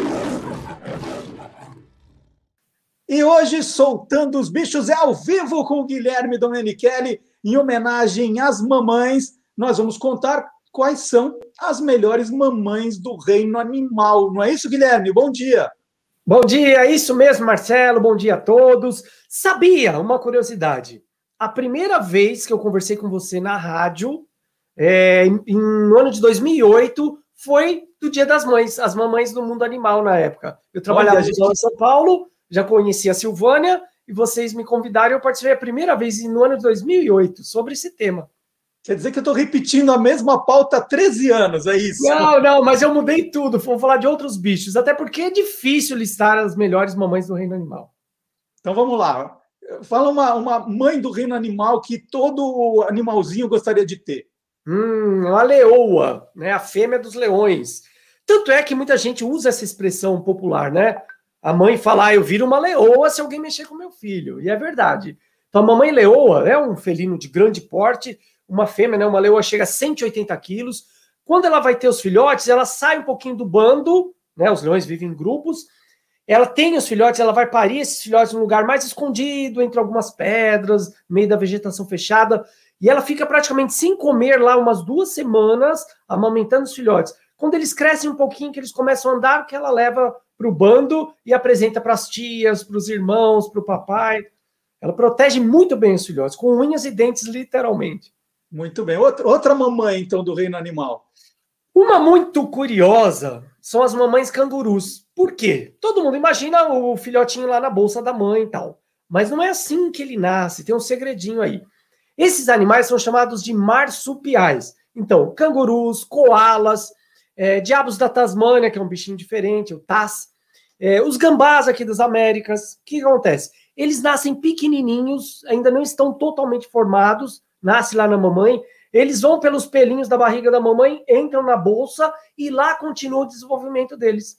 Então, o canguru, que tem um metro e meio, depende da espécie, um metro e oitenta, que é o maior, o filhotinho nasce com dois centímetros, tamanho de um chiclete. Aí ele nasce ali, vai para a bolsa, gruda no mamilo dela, a boquinha, e vai desenvolvendo ali até crescer. Muito bacana. Eu pensei que você ia dizer que é quando ela sai para trabalhar, leva junto o filhote. Por isso que ela era uma boa mãe, mas não é isso, então. Não, não é bem isso, não. Mas ela leva, onde ela vai, ela leva ele ali na bolsa, não tem jeito. Agora, todo mundo fala, os cangurus têm a bolsa na barriga, só as fêmeas, né? O papai lá, o macho, não tem a pele a bolsa na barriga, só as fêmeas. Tem uma pasta 007 na barriga, na verdade. É. Né? Agora todo mundo fala da mãe coruja. E a mãe coruja, que tipo de mãe é? Ah, é realmente uma mãe muito protetora também. Então tem esse termo também, essa, né, esse termo popular, né, de mãe coruja, que não olha a beleza dos filhotes. Realmente, os filhotinhos de corujas e de diversas outras aves nascem sem penas, só com algumas penugens. As corujas têm olhos enormes, né? Que são animais noturnos, então aqueles olhos grandes para poder enxergar melhor à noite, caçar ratos tal.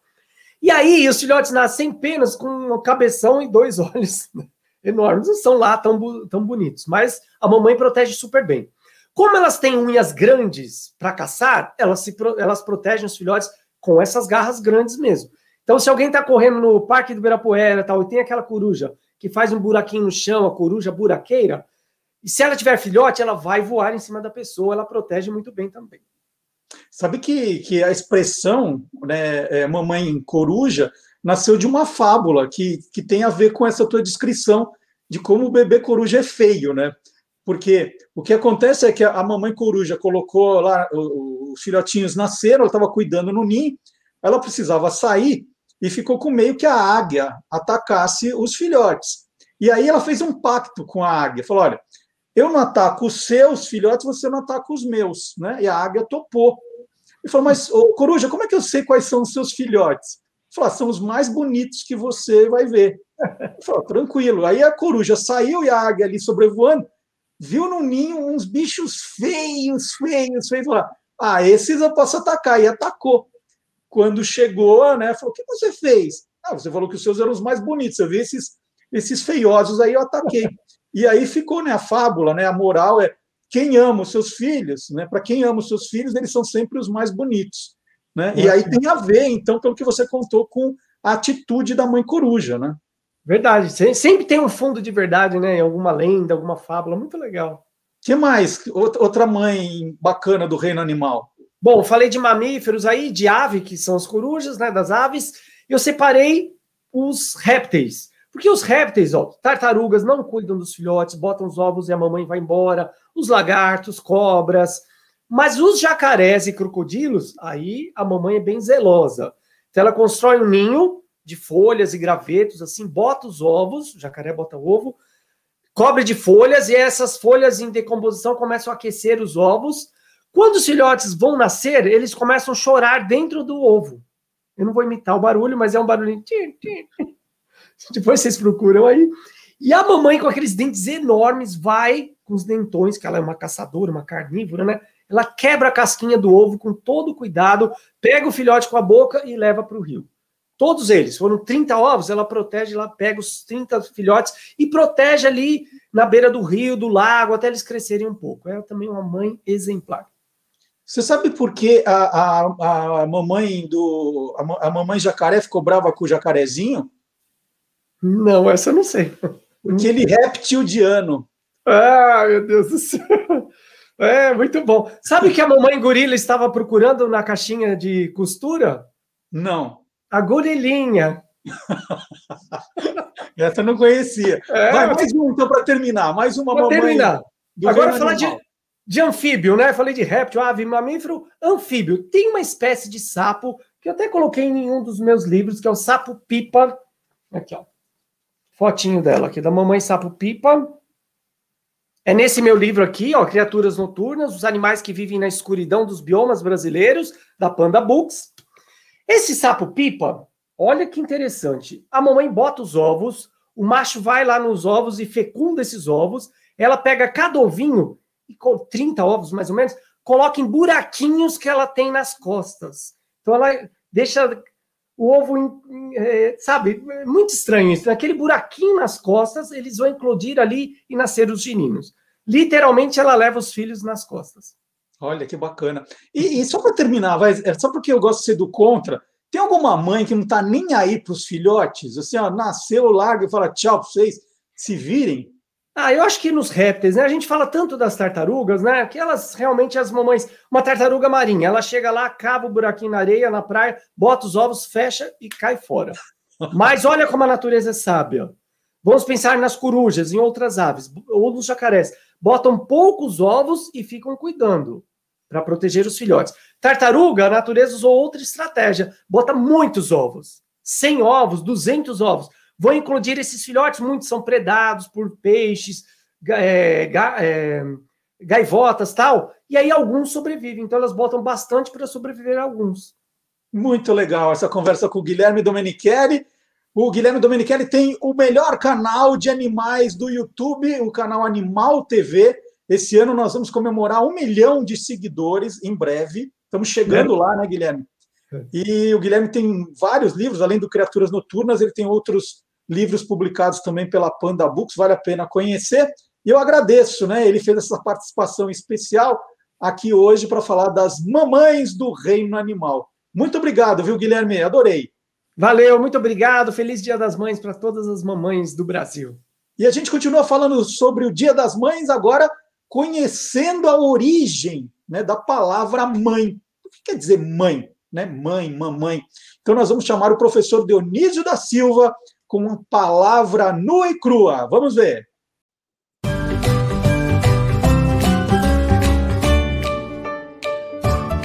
Palavra nua e crua. Vamos falar do Dia das Mães? Chegou mais um Dia das Mães. Das curiosidades fala o nosso Morbixaba Mor, o Marcelo Duarte, não é? Eu gosto muito das curiosidades que você descobre, viu, Marcelo? Onde você descobre, para mim, é um mistério, né? É, mãe veio do latim mater. É, e é, é curioso que a maioria das línguas que eu conheço designam a mãe é, por um som inicial, um fonema inicial que junta os dois lábios como se fosse o ato de mamar, né? Mama, mater, madre, o russo mat, é, o espanhol madre, é, o inglês mother e o alemão mutter. Enfim, todas as línguas que eu conheço designam mãe por esse fonema inicial. Muito curioso, não é? Porque é o primeiro gesto para sobreviver, é mamar no seio da mãe. Ela nos dá o leite, a vida, e a língua, não é? Ah, por isso é chamada de língua materna. Mas eu vou ilustrar com uma historinha muito interessante, verdadeira, documentada, que é que expressa é uma mãe para mim, não é? Foi costume sempre na tradição brasileira você recorrer a uma instância acima do, da mais alta instância do judiciário, que é o bispo. Queixar-se ao bispo.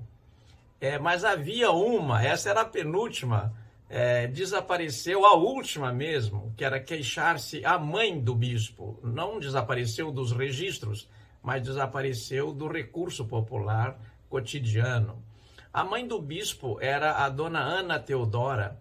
Ela morava aqui no Rio de Janeiro, no Largo da Ajuda, é, depois chamado Largo do Bispo, e onde hoje é a Praça Floriano Peixoto, ali em frente ao Teatro Municipal.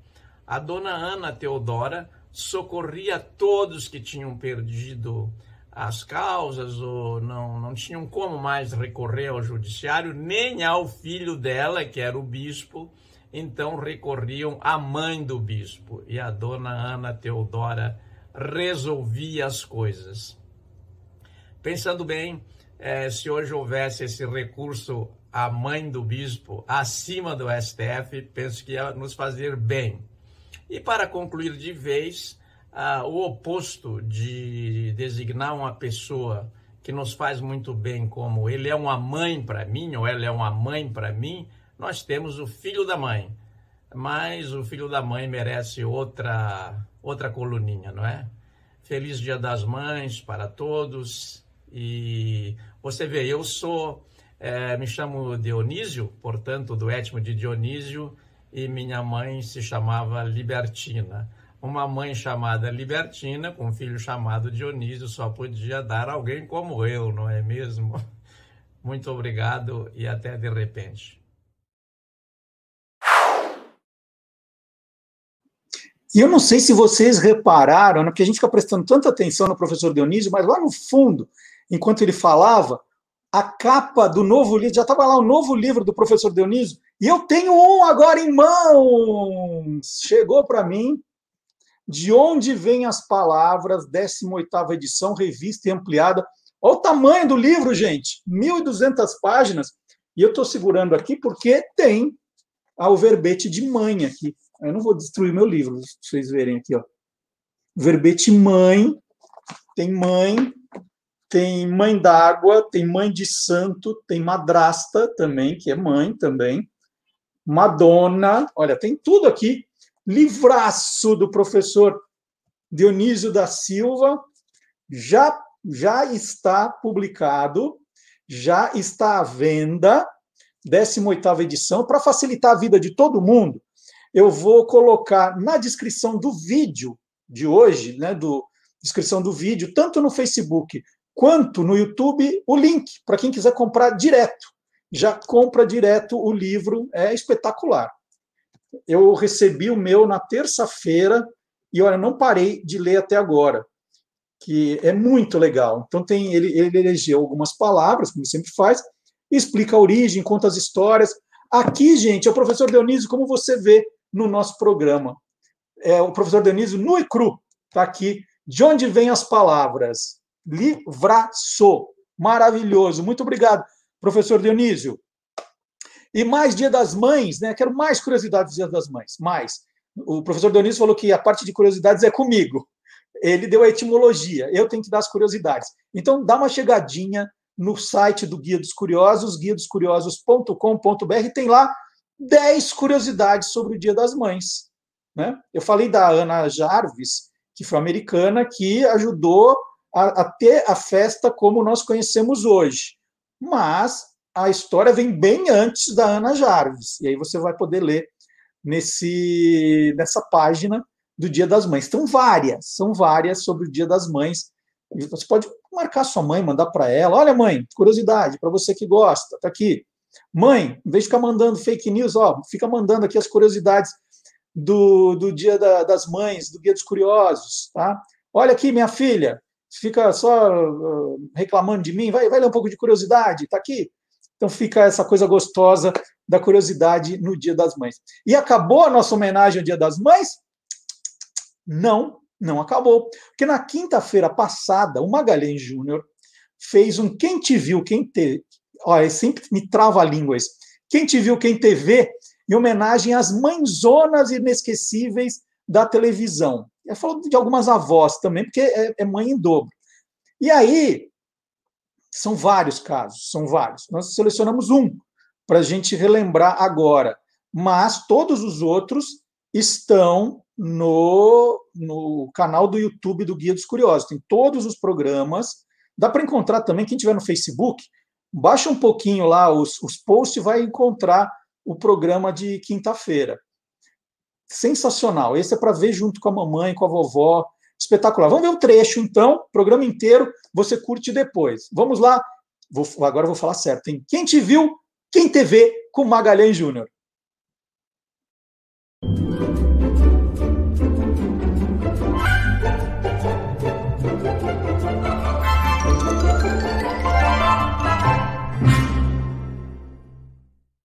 Quem também teve que se virar sozinha foi uma mãe, é, essa por ter ficado viúva, na série A Família do Remy. Aliás, o título original era The Pertridge, Pertridge Family. É, tinha no elenco a presença do cantor David Cassidy, que fazia o papel do filho mais velho da viúva Shirley Pertridge, é, que era interpretada pela atriz Shirley Jones. Essa jovem viúva, ela se viu obrigada a encabeçar a banda musical formada pelos seus cinco filhos para poder a, família, a própria família, sobreviver.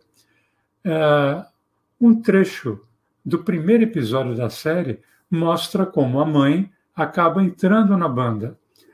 Lembrando que a Chile Jones foi dublada pela Isaura Gomes, o Kate, que era o filho mais velho, dublado pelo Orlando Vigiani, a jovem Laurie, é, dublada pela atriz Beatriz Farker, e o Ruivinho Danny, dublado pela Ivete Jaime. Vamos ver.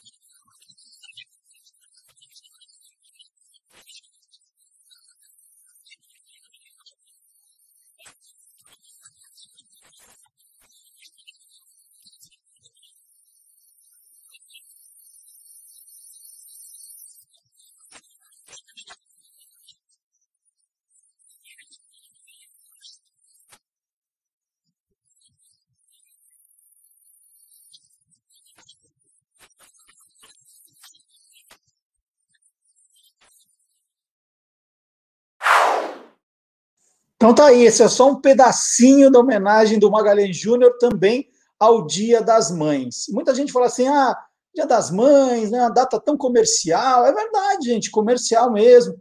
É, foi criado, ou, ou, não foi criado para isso.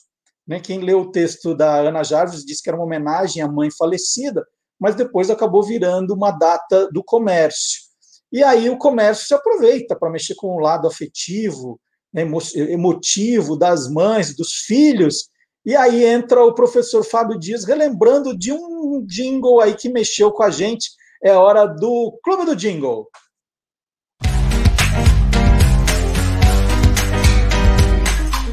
Clube do Jingle. Certa vez, Sérgio Campanelli foi chamado à agência Lintas para assistir a um comercial da Johnson Johnson, norte-americano, que seria refilmado aqui no Brasil para que usasse uma atriz com traços mais brasileiros. A sua função seria criar uma trilha ou um jingle para esse comercial. Diante da proposta, Campanelli resolveu sugerir Tom Jobim para criar esse jingle, o que causou um assombro em todo mundo presente, perguntando se ele estava maluco, se ele estava louco, como é que a Tom Jobim ia escrever um jingle para um comercial de Johnson Johnson. Mas Campanelli falou: deixa pelo menos eu tentar. Nunca trabalhei com ele, tenho essa curiosidade e acho que ele pode fazer um grande trabalho. Campanelli conseguiu localizá-lo em Nova York e ele falou que daí a 15 dias ele deveria encontrá-lo no Rio de Janeiro para que eles negociassem e conversassem a respeito da proposta.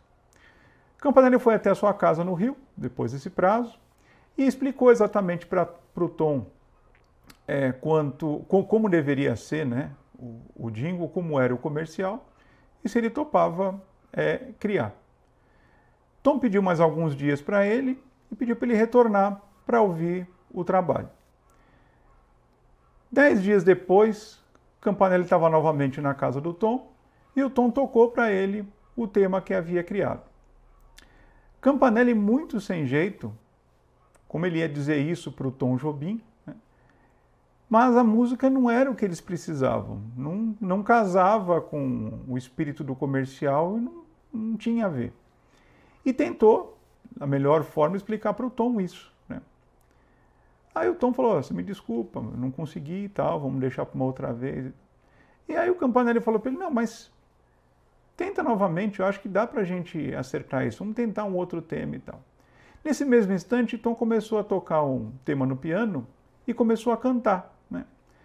E, por coincidência, nesse instante, a sua esposa passava pela porta da sala e, no momento que ela ouviu que ele estava apresentando é, para o Campanelli, ela falou: Não, Tom, esse não. E aí o Tom emendou na música que ele estava cantando a seguinte frase: Esse é o apartamento que você quer comprar. E aí, na hora, o Campanella entendeu quanto sairia aquele jingle, né?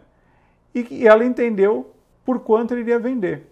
A razão da negativa é, de Ana Jobim para a utilização da música é que ela tinha sido composta há pouco tempo para o nascimento da filhinha mais nova do Tom Jobim.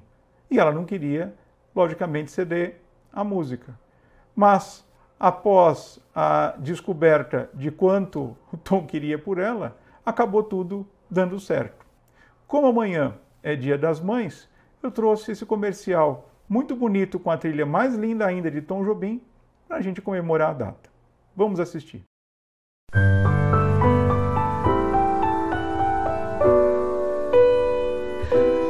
Venham todos meus amigos, vamos todos festejar o neném mais bonitinho que acaba de chegar.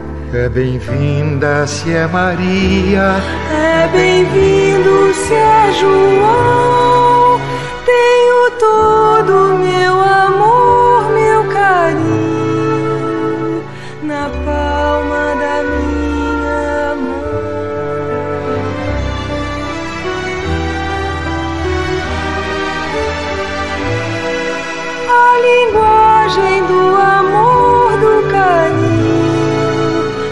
palma da minha mão.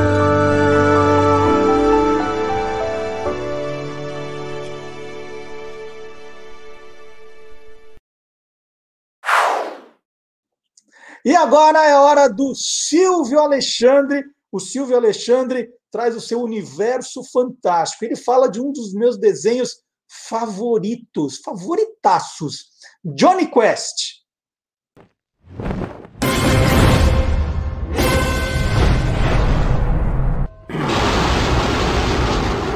Universo Fantástico. No dia 2 de maio de 1922, nascia o cartunista Doug Wyatt. Ele revolucionou os desenhos animados da TV americana com a série Johnny Quest, dos estúdios Hanna-Barbera. Foi a primeira série de animação com personagens realistas. Logo na abertura, apresentava o elenco como se fossem atores reais. Com roteiros ousados e cenários criativos, misturava ficção científica e aventuras em lugares exóticos. Além de usar uma paleta de cores incomum, contava com os traços elegantes de Wyatt, um dos maiores autores de quadrinhos de faroeste. A ideia de Johnny Quest surgiu depois que Joey Barbera assistiu ao primeiro filme de James Bond, Dr. No, em 1962. No início, a proposta foi misturar os quadrinhos de Terry e os Piratas com o programa de rádio Jack Armstrong. Como as negociações com o personagem fracassaram, o projeto foi refeito e surgiu Johnny Quest. Johnny sem H, a abreviação de Jonathan, e Quest, após uma consulta na lista telefônica de Los Angeles, por ter um som de aventura. Cenas do piloto de Jack Armstrong foram incorporados nos créditos finais de Johnny Quest. Um menino ruivo e seu pai fugindo dos nativos africanos usando um overcraft. Johnny Quest foi ao ar pela primeira vez em 19 de setembro de 1964, na ABC, às 19h30. Um dos primeiros desenhos animados a ser exibido no horário nobre da TV, e o primeiro desenho dramático de meia hora. Mesmo bem recebido, durou apenas uma temporada de 26 episódios e cancelado devido ao alto custo de produção. Doug Wild também trabalhou em outros desenhos, como Os Herculoides, Jana das Selvas, De Volta ao Planeta dos Macacos. Na série Namor, o Príncipe Submarino, parte dos famosos desenhos desanimados da Marvel de 1966, que usava os quadrinhos para filmar, havia poucas histórias publicadas. Assim, Doug foi chamado para produzir 11 delas, que são as únicas de toda aquela série que não saíram nas revistas. Na década de 1970, ele retornou aos quadrinhos com Tarzan, Jonah X e Sargento Rock. Nos anos 1980, desenvolveu seu próprio faroeste, Rio, uma vitrine de seu estilo e talento único. Rio foi chamado de uma série bela e naturalista, com algumas das imagens mais deslumbrantes do Oeste já feitas nos quadrinhos. E formou Silvio Alexandre, homenageando quem merece, para o universo fantástico do Olá, curiosos! Muito legal. Silvio Alexandre sempre surpreendente. E agora eu percebi porque eu gosto tanto do Johnny Quest, a Safra, 1964. Que ano, que ano, hein? Ah, mamães nerds, atenção, você que é mamãe nerd ou filha de mamãe nerd, no site do Guia dos Curiosos, Mamães do Mundo Nerd. Não deixamos as mamães do mundo nerd de fora, porque agora está assim de mamãe nerd, então dá para acompanhar também uma relação bem legal de mamães do mundo nerd. Se eu esqueci de alguma, por favor, deixe nos comentários. Ó, faltou essa, faltou aquela. E o ano que vem, ó, a página fica ainda melhor. É sempre bom essa questão é, do, do, do, das sugestões que vocês me dão. Né? O conteúdo fica colaborativo. Olha, fala desse também, dessa outra, olha essa pauta assim. E aí a gente vai aumentando. É tão legal né, quando a gente faz o, os programas também com a ajuda de vocês. Quando a gente chegar nesse momento do programa, só para vocês não esquecerem, por favor, a gente já tá, já vai entrar na reta final de deixar um like, né? Não deixou ainda, isso é importante. Eu preciso, eu, vou, eu posso repetir toda aquela questão do engajamento de novo, é porque o, o, like, o comentário, a forma com que você interage com o programa, o tempo que você assiste, tudo isso entra na conta do algoritmo, né? Fala assim, esse programa que inventaram aí desse canal Guia dos Curiosos é bom ou não é? Olha, tem um pessoal que vê bastante, quem, quem conhece fica bastante tempo, comenta, compartilha, é, curte. Então eu vou, vou espalhar para mais gente. Essa é a ideia, né? De você aumentando a rede, mais gente conhecendo o programa, graças ao engajamento que vocês nos dão aqui. Então é por isso que a gente fica pedindo like, não é para dar trabalho para vocês, não. A ideia era só que vocês se divertissem aqui, mas né, para que a gente aumente a distribuição do programa é importante. E é importante também vocês falarem do programa. A Cris Brito, outro dia, a Cris Brito é uma amiga do coração, ela pegou e falou: Olha, no Facebook, gente, estou assistindo esse programa aqui, compartilhou o programa na hora, e é legal, que mais gente fica sabendo. Na hora do programa, ela compartilhou. É isso que você precisa fazer, ir compartilhando, porque as pessoas vejam na hora. Então, muito obrigado, viu, Cris? Joara também está sempre aqui com a gente. A Priscila sempre aqui com a gente. A Ludmar, muito obrigado. E elas estão nos ajudando também a divulgar o programa. Maria Lúcia nem fala. Maria Lúcia agora é fã de carteirinha. Muito obrigado também. Hoje eu estou falando só os nomes das mulheres aqui em homenagem ao Dia das Mães. Não sei se todas são mães, se não forem, são filhas, né? Então, também homenagem ao Dia das Mães para vocês. Agora, ah, tudo que a gente disse até agora no programa é verdade. Até agora, tudo, tudo é verdade. Agora, quando entra o Gilmar Lopes, eu não sei se ele vai, o que ele vai contar, se é verdadeiro ou farsa.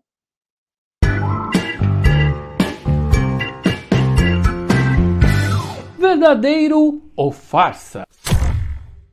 Esse vídeo surgiu nas redes sociais no finalzinho de abril e deixou muita gente curiosa. Nele a gente pode ver um sujeito andando em cima de um hoverboard, de um skate voador, no meio de uma avenida. Essa cena chamou muita atenção e o vídeo teve milhares e milhares de compartilhamentos. Mas afinal de contas, será que isso é verdadeiro ou farsa? É verdadeiro! O vídeo é real e o skate voador existe mesmo. O hoverboard Omni não está disponível ainda para o grande público, mas a empresa que criou esse skate voador está inclusive no Guinness Book como a primeira a criar um skate que realmente voa. Bom, aí tem duas notícias, uma boa e uma ruim. A boa é que os fundadores da empresa disseram em entrevista que está muito perto desse produto ser lançado no mercado. Agora, a má notícia é que isso vai custar muito caro. O modelo com 10 hélices vai custar algo em torno de 36 mil dólares, que dá alguma coisa aí em torno de 200 mil reais. Lá no e-farsas.com eu coloquei outros vídeos desse hoverboard em funcionamento, para você ver como é que é muito legal esse produto. Então, amiguinhos curiosos, esse vídeo de um homem andando numa prancha voadora no centro de uma cidade aí é verdadeiro. O produto existe mesmo, mas está muito caro ainda. Quem sabe um dia, né? E aí, você quer saber se o que está rolando na internet é verdadeiro ou farsa? Então entra lá no www.e-farsas.com. Dessa vez o Gilmar me pegou. Se eu recebesse esse vídeo por WhatsApp, eu falar, ah, é falso. Por isso é bom consultar fontes confiáveis, né?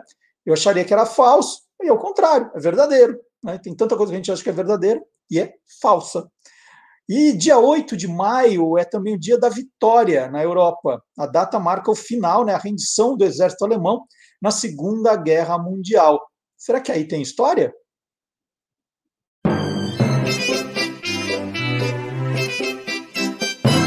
Aí tem história.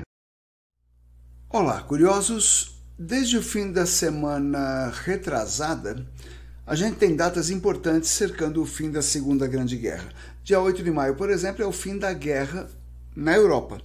Momento de homenagear todos os brasileiros que foram ao velho continente lutar contra o nazismo, certo? Não. Vem comigo que aí tem história. nós temos muitos motivos de orgulho homenageando os bravos pracinhas que foram lutar na Itália enfrentando o nazifascismo. Só que nem todos os jovens brasileiros que lutaram na Europa estavam contra Hitler. Infelizmente, temos que lembrar jovens brazucas que, antes de o Brasil declarar guerra ao eixo, formado por Itália, Alemanha e Japão, atravessaram o Atlântico e meia Europa para morar na Alemanha e acabaram lutando sob a bandeira com a suástica. Mas espera aí, quem eram esses caras e por que raios a gente nunca ouviu falar deles? Ok, vamos com calma. A coisa estava bem feia do lado de lá do Atlântico, e assim como muitos europeus, como portugueses, espanhóis e italianos, também alemães e austríacos vieram para o Brasil entre o fim do século XIX e o comecinho do XX entre eles, antepassados meus, buscando uma chance de vida melhor. Passadas a Primeira Guerra e a gripe espanhola, ali pelos anos 30, a história era outra. A Alemanha, antes da eclosão da Segunda Grande Guerra, estava muito bem colocada no ranking das nações. Era um país que apostava em tecnologia e prometia um belo futuro. Então, voltarem para a Vaterland, ou seja, a pátria germânica, era algo incentivado e muito bem recebido. Muitas famílias teuto-brasileiras, ou seja, de origem alemã, mas já com filhos brazucas, nascidos aqui no Brasil, toparam e voltaram. Em alguns casos, só os jovens, eh, os jovens rapazes foram, e todos que chegavam lá tinham plena cidadania germânica. Vale dizer que havia no Brasil um Partido Nacional Socialista, ou seja, Partido Nazista do Brasil, e era o segundo maior do mundo. O segundo maior fora da Alemanha.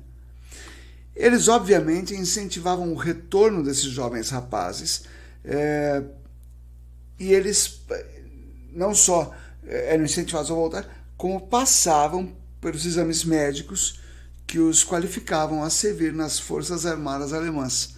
Muitos, não se sabe quantos, foram. E aí deu, deu, uh, deu azar. Chegou setembro de 1939 e começou a Grande Guerra.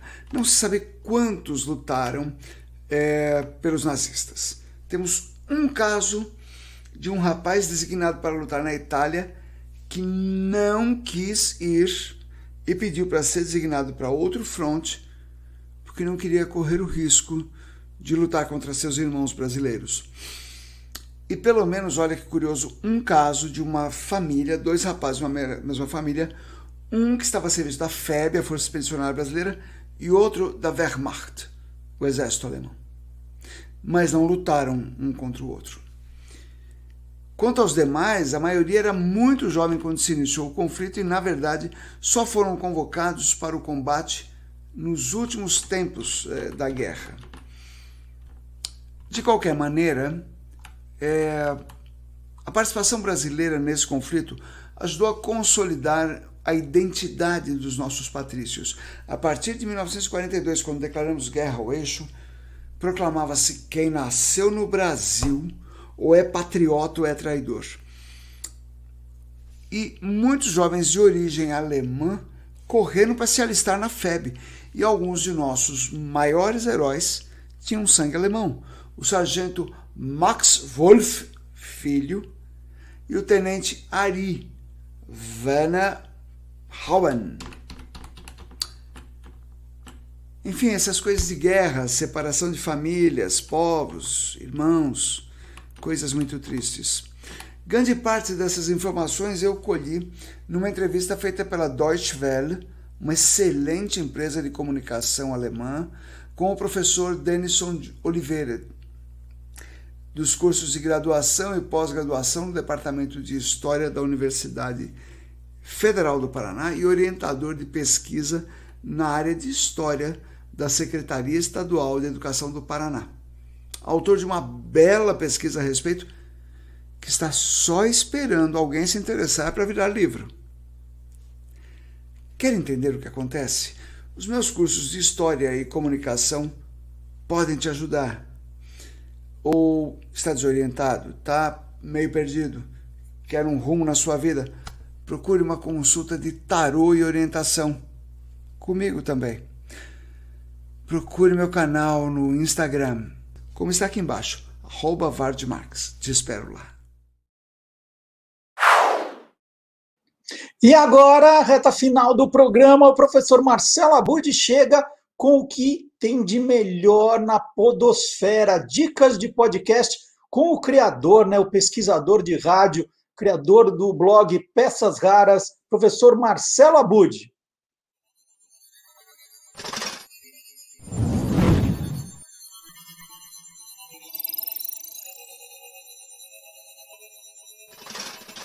Hoje pode. Com Marcelo Abud.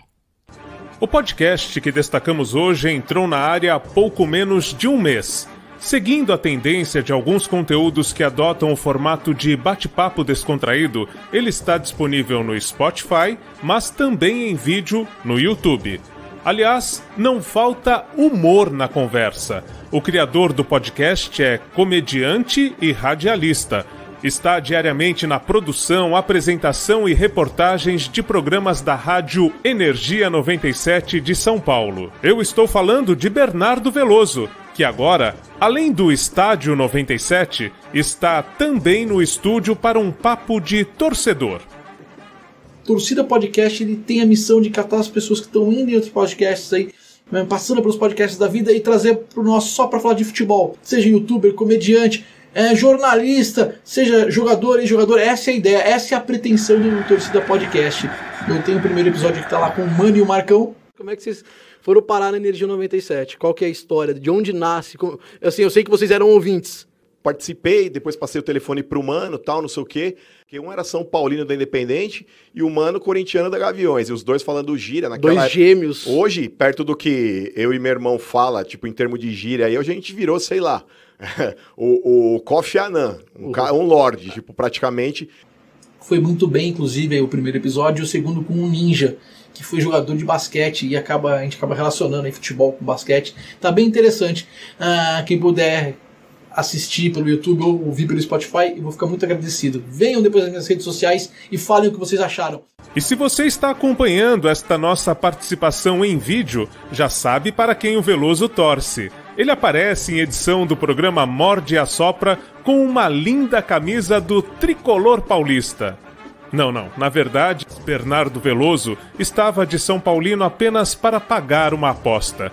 No dia a dia, ele é torcedor do Corinthians. E aproveitando que 23 de abril foi dia de São Jorge e para alguns também do torcedor corintiano, pedimos ao apresentador do Torcida Podcast para que nos indique três podcasts dedicados ao Timão que todo corintiano vai gostar de ouvir. E me pediram para indicar três podcasts de corintiano para corintiano. Ó, que missão difícil, eu evito ouvir podcast que seja de corintiano para corintiano, porque às vezes acaba faltando contraponto, né? Ou só tem o contraponto. Então eu queria indicar aí alguns que eu ouço até para às vezes ter acesso à informação, que tem um no, no GE, no Globo Esporte, que é do Corinthians, tem no All Corinthians também, e também tem um que eu quero indicar de verdade, que é o terceiro, assim, que esse às vezes eu também acabo caindo lá, que é o Podcast Mão. Este é um canal que existe há sete anos já, aqui no YouTube, na internet ou nas plataformas de podcast, e é um canal de notícias do Corinthians um pouco diferente dos outros canais que existem, né? Na internet, aqui mesmo no YouTube, porque é um canal feito por jornalistas. Para quem não me conhece, eu sou Marco Belo, trabalho na Rádio Transamérica há mais de 20 anos e há 12 anos sou setorista do Corinthians lá na Rádio Transamérica, ou seja, eu trabalho exclusivamente com notícias do Timão. Também fazem parte aqui do canal o Thiago Salazar, que é setorista do Corinthians na Gazeta Esportiva e na TV Gazeta, o Turco, que trabalha no IG, no portal IG da internet e no Twitter é conhecido como Bastidores SCCP, porque ele tem muita notícia dos bastidores do Corinthians, principalmente o que rola no Parque São Jorge. Temos o Silvinho também, que é conselheiro do Corinthians e entende muito da parte interna, da legislação, do estatuto do Corinthians, né? O que é importante também e fortalece ainda mais o canal. E o Iago, que atualmente está trabalhando no All Sport como também setorista do Esporte Clube Corinthians Paulista. Então temos informações em primeira mão. É lógico que a gente comenta as notícias, mas a gente também passa muitas informações. Essas são as minhas indicações de podcast de corintiano para corintiano e vai Corinthians sempre. Com a entrada em campo do novo Torcida Podcast e com dicas para torcedores corintianos, eu tiro meu time de campo. Semana que vem tem mais dicas para você aqui no hashtag Hoje Pode. Vão achar que a pauta é minha, eu que pedi, não foi, foi ideia do Marcelo Abud, quis me agradar, agradou, mas não foi ideia minha não, hein? Vamos lá, então, nós estamos chegando ao final desse programa duplamente especial, conseguimos dar uma volta pelo Brasil, matando a saudade do Brasil que não acaba mais, com Luiz Megali, com a nossa viagem até Curitiba, depois nós fizemos uma homenagem também ao Dia das Mães, né, bem bacana. E agora nós estamos chegando ao final do programa com música. Nós vamos terminar com Top of the World, da dupla The Carpenters, lançada em setembro de 1972. A música de Richard Carpenter e John Betts. Tinha sido gravada até antes pela cantora country Lynn Anderson. Já tinha feito bastante sucesso e aí os Carpenters colocaram no disco também. Nós vamos ouvir a música com Beck, né, que faz parte aí da nossa querida banda Beck e os Tiozão, encerrando o programa de hoje. Mãe, um beijo para você, minha mãe, Dona Cidinha, não perde um. Um beijo para a Maísa, mãe do Antônio. Um beijo para a Dona Mércia, mãe da Maísa, para todas as mamães que estão acompanhando o nosso programa. Não esqueçam, de repente, usar os comentários aqui para mandar um beijo para a mãe. Né? Fala, mãe, Deixei uma mensagem de Dia das Mães nos comentários do Olá Curiosos. Olha que ideia! Aí a mãe já vem ver o que é, né? Mãe, é, mãe é curiosa. Mãe é muito curiosa, gente. Mãe é curiosa e sabe tudo de previsão do tempo. Pode anotar o que eu estou dizendo. Então, mães, beijos. E a semana que vem tem mais, hein? Deixa o like aqui, não esquece. Vamos lá na despedida. Beck e os tiozão. Tchau, gente.